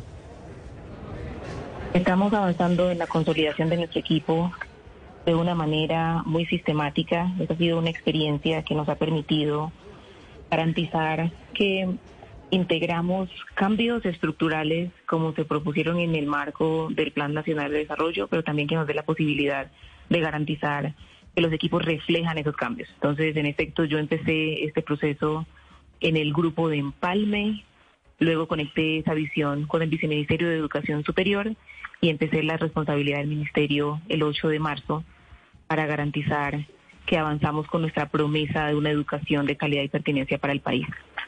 Cosas de las distintas cosas que pasó en la cartera de educación con la de otras carteras frente al remesón ministerial. Es que casi entonces, ministra, usted siguió con el mismo equipo. ¿Usted no, no tuvo que cambiar eh, cosas dentro del ministerio o sí cambiaron eh, personal dentro de la cartera cuando usted subió a ser la ministra? Sí, se han hecho unos cambios importantes de equipo. Empezamos por tener una viceministra de Educación Superior nueva, el viceministro de Escolar Básica y Media también es una persona que conoce mucho el sector y que tiene experiencia también en Bogotá en el sector de educación. Y ellos empezaron liderando ese nuevo equipo con la responsabilidad de los viceministerios. Y también tuvimos algunos cambios importantes en las jefaturas de los de las diferentes oficinas. De manera específica, uno de los cambios importantes fue de la oficina de planeación. También tuvimos un cambio importante en la oficina jurídica, que pues, nos ha dado la oportunidad de garantizar que los avances y los cambios jurídicos que estamos planteando desde el Ministerio se puedan llevar a cabo. Ingresó una persona al programa Todos y Todas Aprender para potenciar la respuesta de este programa para maestros y maestras en los diferentes territorios. Y a medida que hemos ido avanzando en estos meses de trabajo, hemos ido también integrando a otras personas de las regiones que traen una visión de formación, el de las zonas rurales. Y esa ha sido una apuesta a la que hemos querido ponerle todo el corazón, porque es fundamental que una visión de educación como la que se está planteando en este momento permita también que profesionales de diferentes regiones puedan participar en este equipo. Ministra, em, usted publicó recientemente una columna de opinión en la que dijo que en mayo presentarían ya el Plan Nacional de Convivencia eh, precisamente para atender algo que usted misma eh, llamaba en esa columna, pues ahí es, es, un, no lo dijo así, pero se entendió así como una epidemia de bullying, de matoneo en las escuelas. Y bueno, lo vemos todos los días eh, en los reportes de los casos de acoso y de ciberacoso, de acoso sexual también, como lo planteaba ayer la secretaria de Educación de, de Bogotá. ¿Ya tienen el plan listo? ¿En qué consiste? Bueno, varios temas con respecto a, las reflexiones que planteamos en la columna. Nos estamos cumpliendo con una ley que cumplió 10 años en este, en este año y esa ley nos permite tener un sistema que permita identificar todas estas manifestaciones de violencia, pero también un comité de convivencia escolar y en el marco de esa gestión es que se están desarrollando cada una de estas acciones. En efecto, hemos avanzado, como se anunció en esa columna. Ayer acompañamos a la Secretaría de Educación Distrital en el lanzamiento de la iniciativa Pilas ahí, para poner en el centro del debate y de la reflexión la urgencia que tiene que como país hablemos hoy de la prevención de todas las formas de violencia basada en género y en este caso la violencia sexual, sexual que impacta a niños, niñas, jóvenes y adolescentes. Eso tiene múltiples mecanismos. Este sistema permite, por un lado, la identificación y ahí hay un reto esencial para todas las instituciones, porque los datos que se registran en el sistema no son coherentes con los datos que sabemos de hechos que existen en diferentes territorios y que la apuesta eh, implica acompañar a las instituciones para garantizar que responden de mejor manera, que registran los casos, que los identifican y que nos ayudan a conectarlos con las demás rutas institucionales. Adicionalmente, este acompañamiento también implica las capacitaciones, los eventos como los hemos venido desarrollando para identificar lo que en muchos, en muchos casos la literatura llama el iceberg de la violencia. ¿Eso qué quiere decir? Que las instituciones puedan identificar manifestaciones de la vida cotidiana, como el chiste machista, por ejemplo, que en ocasiones se presenta como una ofensa menor, identificar que es una ofensa grave y que tiene un impacto luego en manifestaciones institucionales de la violencia de género, que pueden ser la asignación salarial, la asignación de espacios, una vida digna en un trabajo o en algunos casos de feminicidio. Entonces en eso estamos avanzando de una manera muy sistemática, los equipos están muy comprometidos por garantizar que ese mensaje se envía del Ministerio de Educación Nacional y se acompaña a las instituciones para cumplir esos propósitos. Todas esas eh, transformaciones y ese trabajo que están haciendo ustedes en equipo, eh, ministra, pues es importante materializarlo con los maestros. Y digamos que a través de la red de educación pública en el país es importante tener una buena relación desde el ministerio con FECODE. Y ahí es hacia donde va mi pregunta. ¿Cómo van sus relaciones con FECODE? Bueno, en ese momento estamos en una mesa de concertación con la Federación de Trabajadores y Trabajadoras de la Educación y en esa mesa de concertación se trabaja en función de un pliego. Ese pliego de peticiones integra los aumentos salariales que los maestros y las maestras han estado esperando y solicitando por mucho tiempo, ascensos, reubicaciones. También hay unas peticiones específicas para abordar los requerimientos de docentes amenazados en diferentes territorios. Entonces, en esa mesa de concertación se están llevando a cabo las deliberaciones correspondientes, estableciendo los acuerdos en los casos en los que hay acuerdo y ajustando las metodologías de los procesos correspondientes. Ministra, no sé si usted tuvo la oportunidad hace unos días de ver una denuncia, la verdad muy delicada, que hace el senador Ariel Ávila sobre un poco cómo funciona, no en todas las universidades, pero en muchas eh, universidades públicas, este sistema de puntos e incentivos para que los maestros, los profesores de universidades públicas puedan aumentar su salario.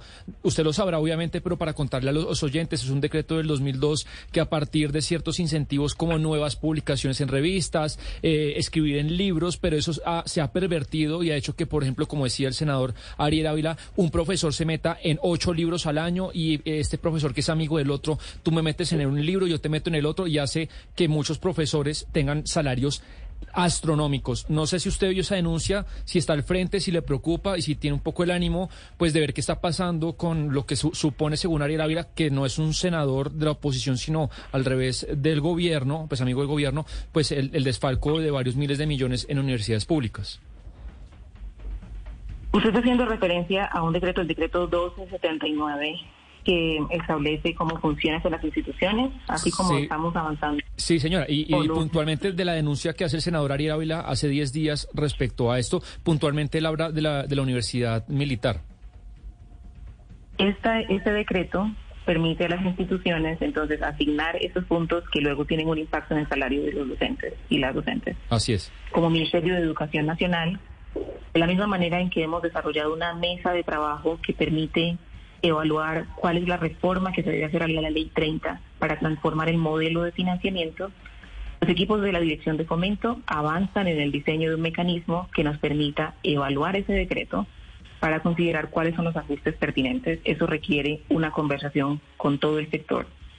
Por ejemplo, en los mecanismos que tenemos de deliberación con el sistema universitario estatal, que permitan que se puedan tomar las decisiones que sean más adecuadas para todo el sistema. Un cambio en ese decreto va a tener un impacto en todo el sistema, no solamente en esta universidad. Pero digamos que usted, es, usted perdón, ministra, si es consciente, usted considera que sí hace falta revisar cómo funciona ese decreto y cómo está funcionando ese tema en algunas universidades. Como gobierno nacional hicimos ese anuncio el año pasado cuando empezamos. Dos de las apuestas más grandes que implican cambios en las instituciones oficiales pasan por el decreto 279 y la reforma a la Ministra, hace unos días el viceministro Oscar Sánchez anunció eh, las 20 mil becas para docentes que quieran eh, hacer posgrados en instituciones de alta calidad. Respecto a esto, em, eh, un rector de una prestigiosa universidad comentaba en una reunión que pues es muy importante ¿no? que existan estas becas, pero que ese esfuerzo puede, el resultado puede ser pequeño para una realidad que es la falta de articulación entre el tipo de maestros que tienen los estudiantes de educación básica y luego la poca posibilidad que tienen muchos de ellos de pasar eh, a educación superior. O sea, un, poco el planteamiento es de qué sirve formar a los maestros si no hay una articulación entre la calidad de los maestros de, educación básica y luego educación superior. Sobre esto, eh, ¿ustedes consideran que hay un reto o, y si es así, cómo lo están enfrentando? Sirve mucho y en este momento todo esfuerzo cuenta.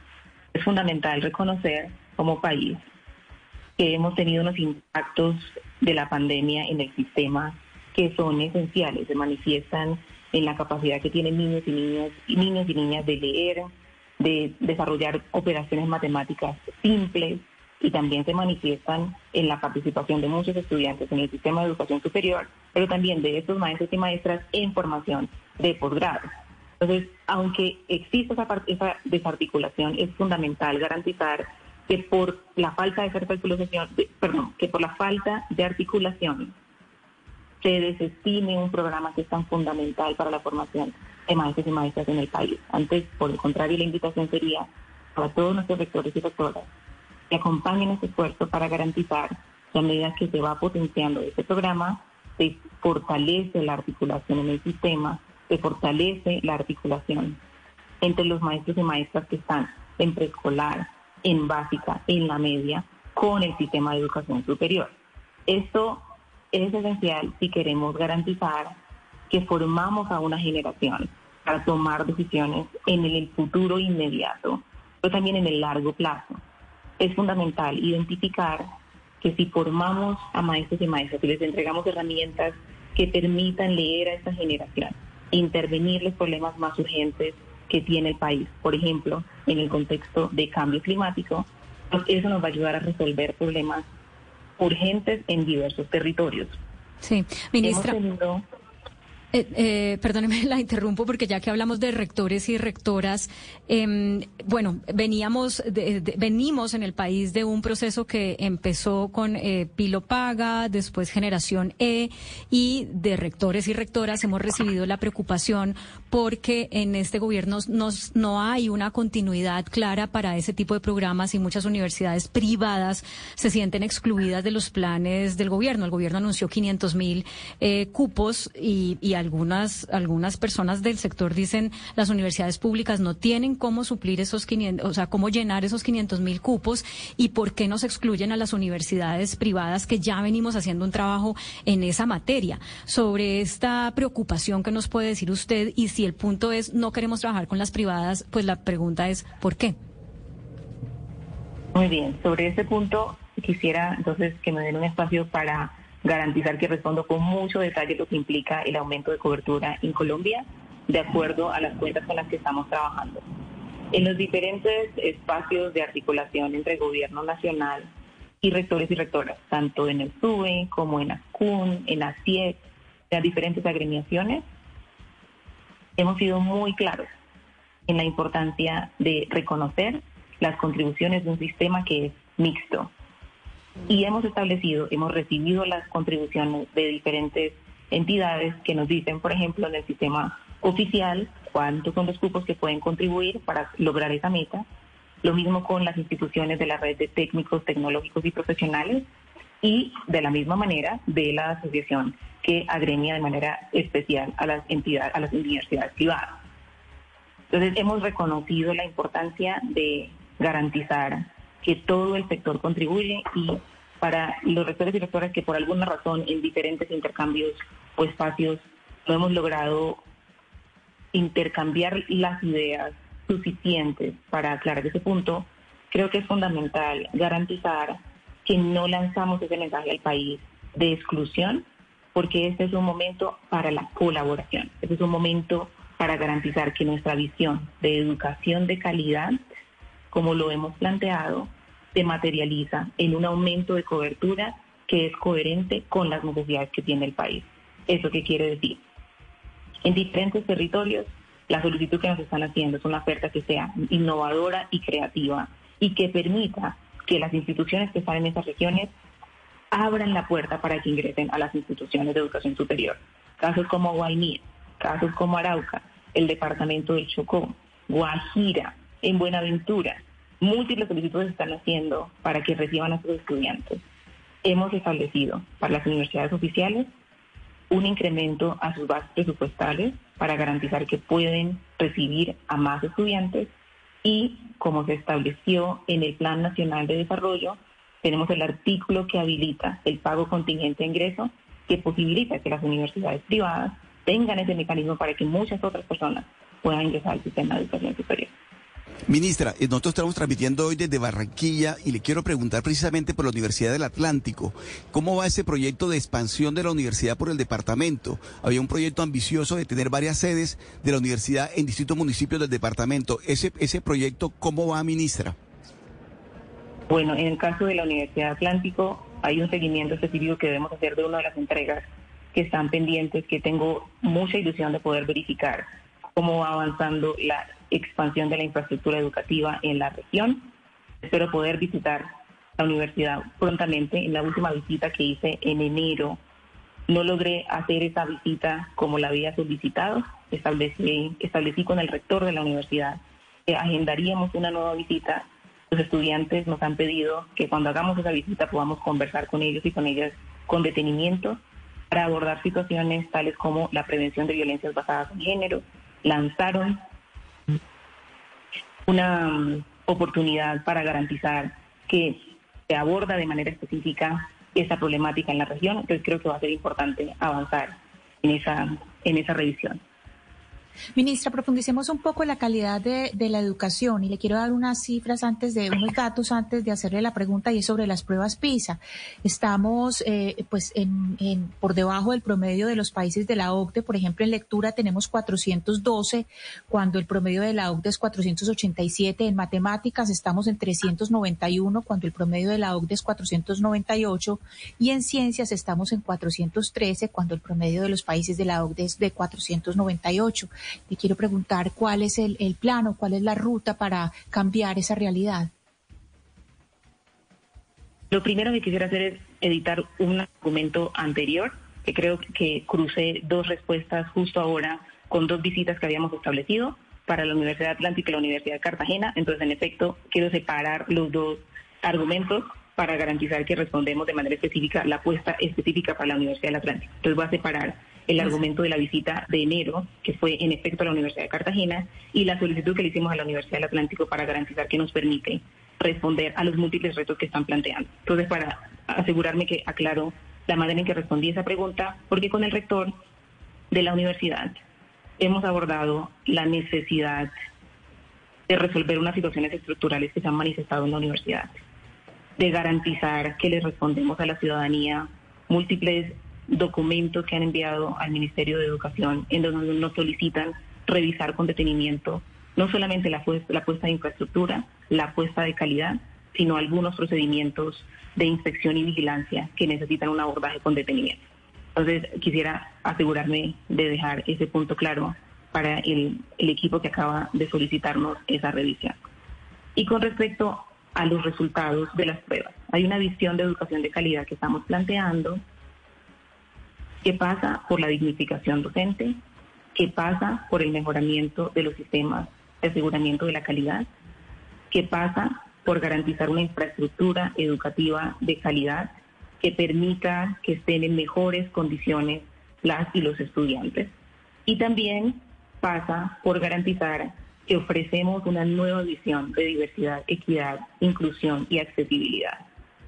Los resultados que vemos en este momento es fundamental reconocer que estamos viendo una fotografía de hace un par de años en el país. Es decir, que la apuesta que estamos haciendo en este momento debe ser muchísimo más robusta para abordar los impactos de la pandemia. Es decir, que los resultados que vamos a ver en un par de años van a ser un poco más preocupantes que los que ustedes acaban de mencionar. ¿Eso qué significa? En territorios en donde estamos encontrando estudiantes con múltiples retos para leer, para escribir y para desarrollar operaciones matemáticas a través de estos programas de formación. Para nuestros maestros y maestras esperamos que tengan más y mejores herramientas para formar a esa generación con los retos que han planteado. Pero ministra, sobre, sobre eso que usted está hablando precisamente en donde dice que nos tenemos que preparar para que los resultados de las pruebas PISA sean mucho peores porque vamos a tener todo el rezago eh, de la pandemia. En este momento, a nivel internacional y el planeta está eh, enfrentando cosas que no habíamos vivido antes, como por ejemplo la inteligencia artificial. Se están retando las profesiones que hoy conocemos, incluso lo que nosotros hacemos en este momento entrevistándole a usted, probablemente en 10 años o menos no sea como lo estamos eh, viviendo. Desde el Estado colombiano, desde el Ministerio de Educación, ¿cómo nos estamos preparando, además de, de, manejar estos rezagos frente a las pruebas PISA y demás, cómo nos estamos preparando para esos nuevos retos tecnológicos que se nos vienen? En donde las profesiones que hoy existen puede que mañana, y mañana no hablo dentro de 50 años, hablo dentro de 5 años, ya no existan. Varios temas con respecto, Camila, a esa pregunta. Los resultados de las pruebas PISA, los resultados de las pruebas Saber 11, Saber Pro, reflejan desigualdades educativas, ¿cierto? Reflejan el impacto socioeconómico de las personas que viven en diversos territorios, reflejan el sistema de educación, reflejan la manera en que han sido formados y los contextos en los que crecen. La visión que hemos planteado como gobierno nacional es abordar esas inequidades, abordar esas desigualdades educativas. Para garantizar entonces, ahora sí, para pasar el argumento de la pregunta de inteligencia artificial, para garantizar que cuando ingresen al sistema de educación superior, las universidades puedan ofrecerles programas que por un lado sean más coherentes con el entorno en el que están viviendo, pero también que reconozcan los múltiples retos que enfrentan. Por ejemplo, así como se le hace frente a la inteligencia artificial, que se le puede hacer frente a la salud mental y que se le puede hacer frente al impacto del conflicto armado y a las secuelas del conflicto armado en cada una de esas personas en los entornos en los que están. Nos estamos preparando, mejorando el sistema de aseguramiento de la calidad para garantizar que las instituciones de educación superior puedan presentar programas que sean más coherentes con la formación están demandando esas personas en territorio. Eh, ministra Vergara, pero quisiera eh, preguntarle una vez más o ahondar un poco más en los profesores. Usted hablaba de mejorar la infraestructura y dignificación eh, del trabajo de los docentes. Le quiero preguntar si los docentes van a ser, pues los profesores del magisterio eh, van a pasar por procesos de evaluación, que ha, ha habido cierta reticencia a esos procesos de evaluación. ¿Se van a evaluar los profesores? Estamos trabajando en algunos mecanismos que nos permitan garantizar que la formación que se ofrece en diferentes instituciones sea de la mayor calidad posible. Ahora se está en deliberación en diferentes mesas técnicas. Esperamos que los resultados de esas mesas técnicas se puedan, se puedan socializar pronto para saber cuál es la ruta que vamos a abordar al respecto. Ministra, cuando usted tomó posesión del cargo en Quibdó, si mal no recuerdo, usted dijo que para este gobierno la educación superior está en el centro, no solamente para los jóvenes y sus familias, y que esa educación superior empieza en la primera infancia. Y bueno, habló justamente de su historia personal, de cómo la educación cambió su historia personal. Ustedes eh, ligo esto a lo que están haciendo en materia de la transformación de la ley 30, que entiendo que para usted también es algo muy fundamental de su, de su periodo como ministra. ¿Cómo liga usted esto de lo que dijo en su discurso de posesión, de que la educación superior comienza desde la primera infancia, con esa transformación a la ley 30 que quieren hacer, hacia, hacia qué le están apuntando, la ley 30 de educación superior, entendiendo que para que usted, por ejemplo, en su historia de vida representa una excepción a la regla, haber podido, digamos, salir de un contexto tan adverso eh, y llegar a ser quien es, pero que es una excepción a la regla. ¿Cómo hacer que esto sea a través de esa reforma que ustedes quieren hacer a la ley 30, una, no la excepción, perdón, sí, no la excepción, sino la regla para muchas personas como usted cuando era más joven. Muchas gracias, Claudia, por la pregunta. en este momento, tanto Colombia como el resto de los países deben poner en el centro de su reflexión que la educación de calidad debe contribuir al bien común. Eso es una premisa que en muchos estudios nos llevan a considerar la importancia de tomar decisiones que garanticen que la mayor cantidad de personas posibles puedan acceder a un sistema de educación superior de calidad. Cuando como gobierno nacional conectamos esto con educación inicial, lo que queremos decir es que esta educación de calidad debe darse desde la educación inicial y a lo largo de toda la trayectoria de su vida. ¿Eso cómo se manifiesta? En que de manera específica le estamos apostando a un aumento de cobertura que permita que niños y niñas de 3 a 5 años puedan ingresar al sistema. En este momento, cuando se ingresa usualmente al sistema público, los niños y las niñas tienen aproximadamente 5 años y lo que demuestra la literatura es que ya la sociedad les debe un par de años de educación de calidad. La mayoría de las familias que tienen recursos resuelven esta situación con otro tipo de formación para que ingresen más pequeños y más pequeñas al sistema. Eso va a posibilitar financiando a los establecimientos educativos para que reciban a ese grupo de niños y niñas, esperamos que permita que vaya transformando la manera en la que van transitando por el sistema y tengan mejores oportunidades en el futuro. La reforma a la Ley 30 posibilita, cuando ingresan al sistema de educación superior, en educación todos los cambios son de largo plazo. Realmente lo que estamos viendo en este momento son los resultados de años de decisiones que impactan el acceso al sistema. Entonces la reforma a la Ley 30 lo que nos va a permitir es que podemos tener muchos más cupos en las instituciones de educación superior, que podemos con un nuevo modelo de financiamiento garantizar que se robustece el, el presupuesto en las regiones pero eso necesita un compromiso en territorio con la transparencia en el manejo de los recursos para garantizar que con más, con más dinero para financiar la educación oficial en las regiones se pueda responder de mejor manera a las solicitudes que tienen en territorio.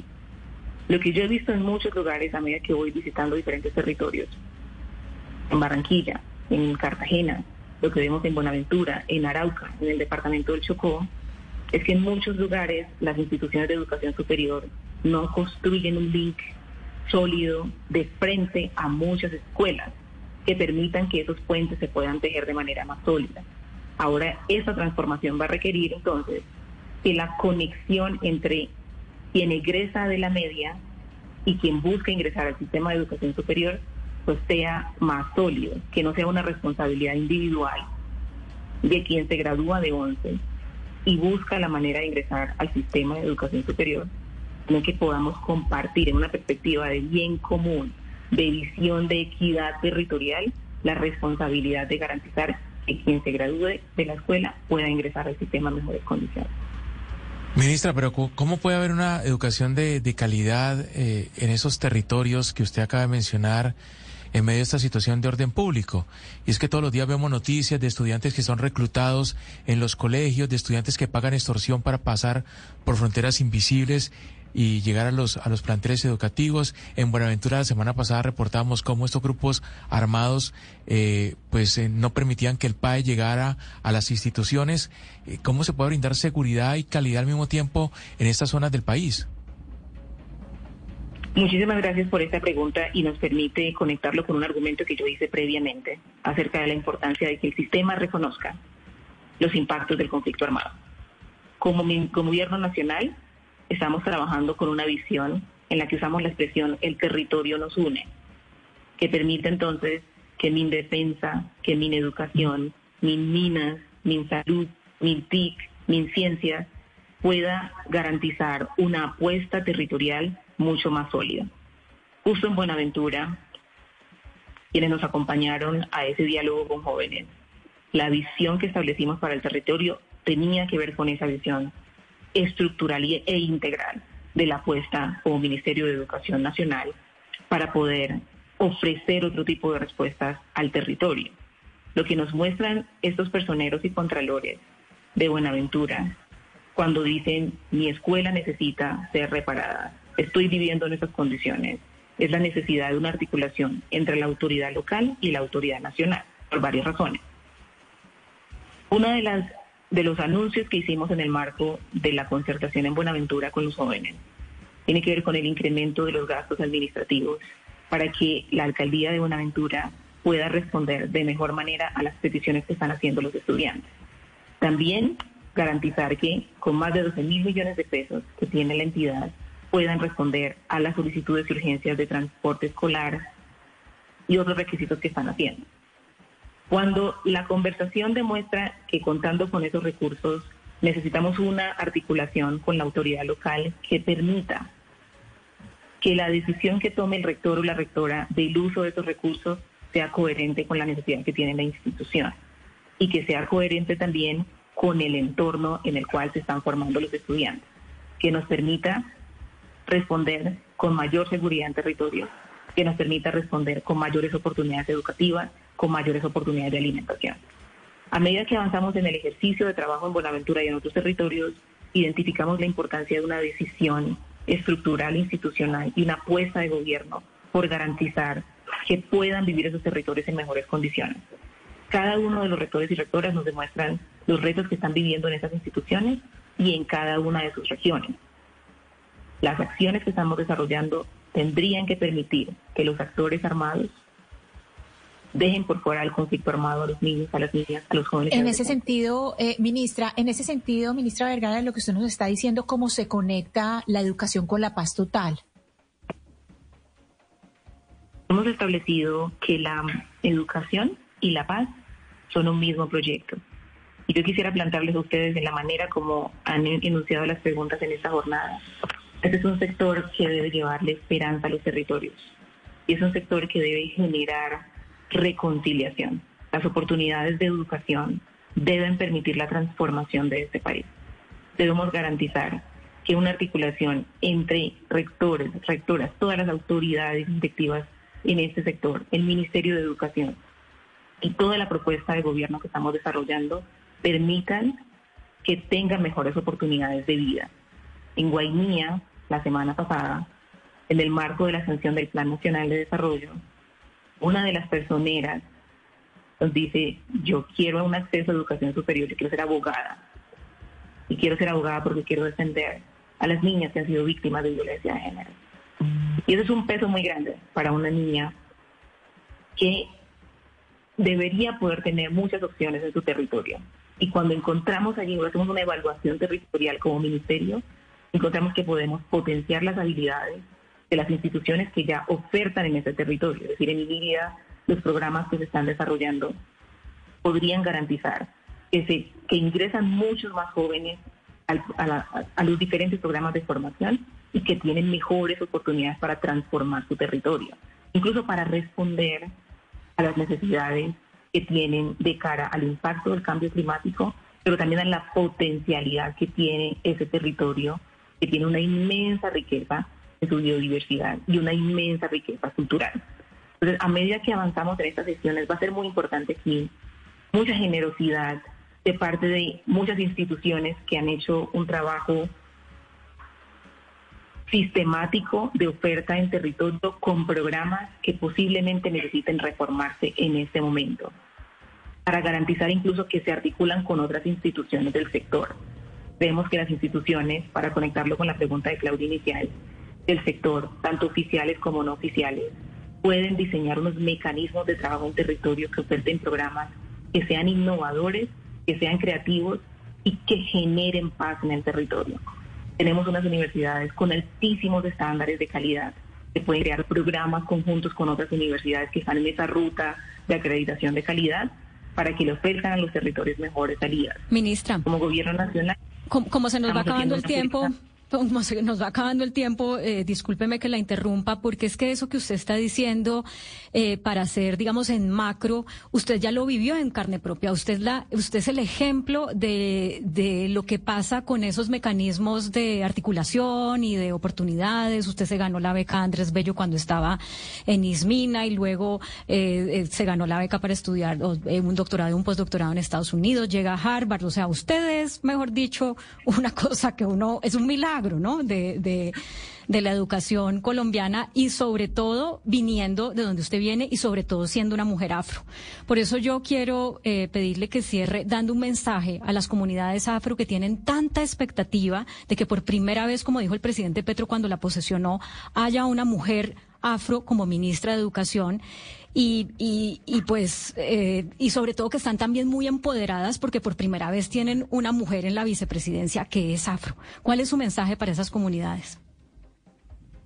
Bien, muchísimas gracias Claudia por esa pregunta y entonces quisiera conectar ese mensaje con una reflexión sobre lo que significa el acceso a educación superior de cara a algunas apuestas que estamos desarrollando.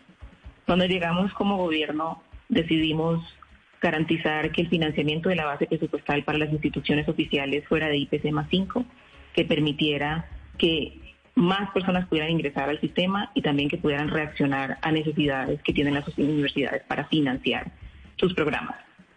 Estamos avanzando en garantizar unas nuevas rutas que esperamos anunciar muy pronto para potenciar todo el sistema de educación superior, garantizando mejor aumento, más aumento de cobertura y más oportunidades en territorio, por la vía tanto del ingreso por la política de gratuidad como otras rutas a través del ICETEX. Cuando ese recurso llegue a las universidades, cuando llegue a las instituciones de educación superior, es muy importante garantizar que se reconoce los múltiples retos que enfrentan las personas que están buscando oportunidades. Están llegando a las instituciones en este momento jóvenes con unos impactos muy fuertes de la pandemia, con unos impactos en salud mental, retos del impacto del conflicto armado.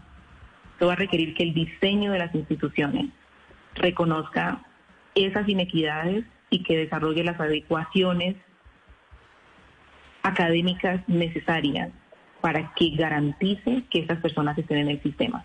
¿Y por qué lo digo? Porque en efecto experimenté todas esas barreras y fueron profesores, rectores e, e instituciones que tomaron decisiones o de una beca, como se anuncia en el marco de los programas que estamos desarrollando, o el acceso vía política de gratuidad, pero luego garantizar que tenga una alimentación adecuada en la institución que tenga un programa de bienestar, que si tiene una situación de salud mental pueda ser atendida. A un minutico.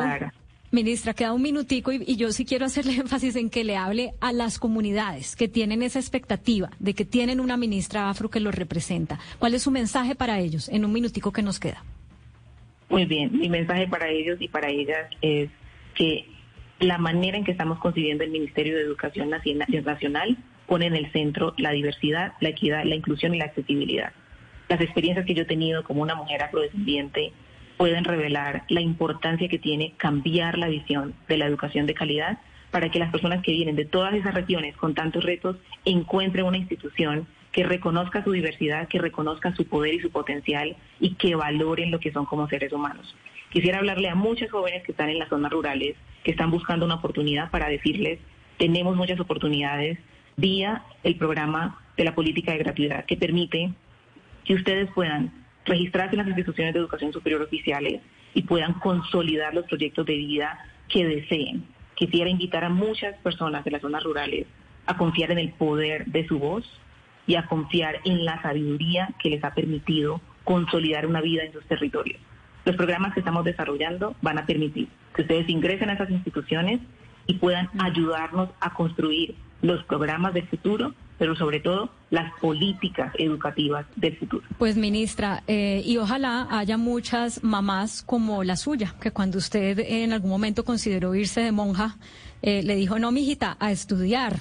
Y, y, a luchar, y que es lo que usted ha hecho toda la vida. Por eso le agradecemos mucho que haya compartido este espacio con nosotros. Le deseamos mucho éxito en esta gran responsabilidad y reto que tiene y un feliz resto de tarde.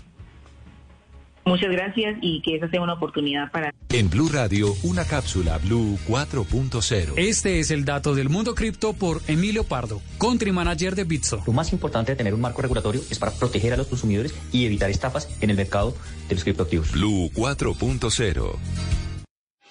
Bienvenidos al vuelo de Iberia Bogotá a Madrid. Vuestro destino se encuentra a más de 8.000 kilómetros que nos separan o que nos unen. Nos une el olor a café el arte en las calles y las ganas de vivir. Nos une mucho más que un idioma. Descubre más de 90 destinos con Iberia. Vuela a Europa en una nueva generación de aviones A350, con más espacio y privacidad. Europa más cerca de ti. A esta hora, en Blue Radio, las historias, las primicias, los personajes, la música y la tecnología en Meridiano Blue. Con Ricardo Ospina, Silvia Patiño y Octavio Sazo.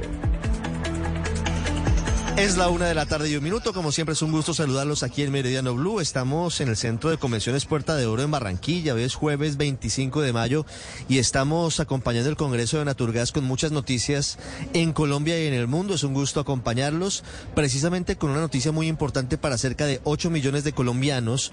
Vamos a estar ampliándola en minutos y es el restablecimiento paulatino del servicio de gas natural para todo el suroccidente del país luego de la normalización en torno al gasoducto en Cerro Bravo, cerca del municipio de Herbeo, en el norte del departamento del Tolima. Ya les vamos a contar qué fue lo que pasó y cuáles son las medidas que se van a adoptar a partir de ahora por parte de los encargados de esa tubería, entre ellos TGI, que es la empresa que ha estado pendiente de esta crisis desde hace varios días. Pero ojo, y comenzamos con estas advertencias. Marcela Peña, que está aquí con nosotros en Barranquilla. Doña Marcela, buenas tardes.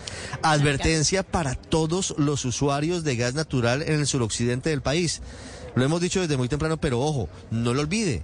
Como está sin servicio, es posible que usted se le haya olvidado y haya dejado encendida alguna de las perillas o haya dejado algún gaso doméstico funcionando y cuando regrese el servicio puede haber emergencias. Ojalá no pero hay que estar muy pendientes y tomar todas las previsiones, Marcela. Justamente, Ricardo, buenas tardes para usted y para los oyentes. Esa es la advertencia que ha hecho aquí desde Naturgas en Barranquilla, la vicepresidenta jurídica de TGI, eh, la señora Nidia eh, Dalila Hernández. ¿Esto por qué? Porque se le está pidiendo a la gente mucha prudencia. Recuerde que el servicio no se va a restablecer de un momento a otro y no es buena idea que usted ande abriendo y cerrando la válvula. Espere las indicaciones que le van a dar las empresas en su ciudad. Escuchemos que los comercializadores y transporta y distribuidores del gas estarán muy atentos a que no vayamos a tener ningún tipo de accidente en el momento de la reapertura de los registros del gas. La recomendación es para las personas que tienen servicio de gas en sus casas, pero también para las industrias, para los comercios. Tenga paciencia, se va a restablecer el gas en las próximas horas. TGI va a continuar, Ricardo, con, la, con el plan de construir esa tubería flexible. Lo que no está claro es si la va a poder utilizar o no en algún momento. Lo que tienen claro en este momento es que va a seguir la medición de la temperatura del tubo porque el incendio bajo tierra continúa. Eh, seguro mandar el gas por ahí en este momento. Sin embargo, van a monitorear que eso siga así hacia adelante y si no, pues va a estar el plan B de la tubería. Vamos a tener aquí en Minutos en Meridiano Blue a uno de los expertos, a uno de los jefes de las compañías distribuidoras de gas en el suroccidente de Colombia para que nos explique qué es lo que está pasando y qué es lo que viene a partir de este momento. Antes, vamos a la vía entre Risaralda y Chocó. Una nueva acción violenta del ELN, Héctor, ¿qué pasó? Pues básicamente, Ricardo, en un acto terrorista ocurrió en el sector Playa de Oro del municipio chocuano de Tadó, donde un bus de la flota occidental transitaba en esa vía cuando fue interceptado por supuestos integrantes del Frente Cacique Calarca del ELN. Los guerrilleros hicieron descender al conductor y los pasajeros para luego rociar de gasolina el vehículo y proceder a incinerarlo. Es el tercer vehículo de la empresa de transporte público que es quemado en una semana, pues serían represalias contra la flota de transporte por resistirse al pago de extorsiones, pero por ahora está suspendido el envío de buses en la ruta Pereira-Quigdó de esta empresa de transporte Ricardo. 105. Vamos a hablar ahora del ciclo de diálogos entre el gobierno y el ELN. Mateo, ¿qué pasó? ¿Hay nueva fecha? ¿Hay ampliación del ciclo? Sí, señor Ricardo. Llega un comunicado desde La Habana donde se desarrolla en este momento el tercer ciclo de conversaciones entre el ELN y el gobierno nacional. En un principio, este ciclo se iba a acabar el 29 de mayo. Sin embargo, por esta pausa causada por las declaraciones del presidente Gustavo Petro y una crisis que hubo en la mesa, pues se prorrogó la fecha. El próximo 8 de junio se termina el ciclo en Cuba y se espera, dicen las delegaciones, que se puedan presentar los avances frente al cese al fuego bilateral y la participación de la sociedad civil en este proceso. Muy bien, eh, Mateo, unas seis minutos. Seguimos con el desarrollo de la información en Meridiano Blue. Les contamos lo que está pasando a esta hora en torno a Arroyo de Piedra, aquí muy cerquita, en el departamento del Atlántico. Hay una protesta, Vanessa, ¿de por qué protesta la gente de Arroyo de Piedra?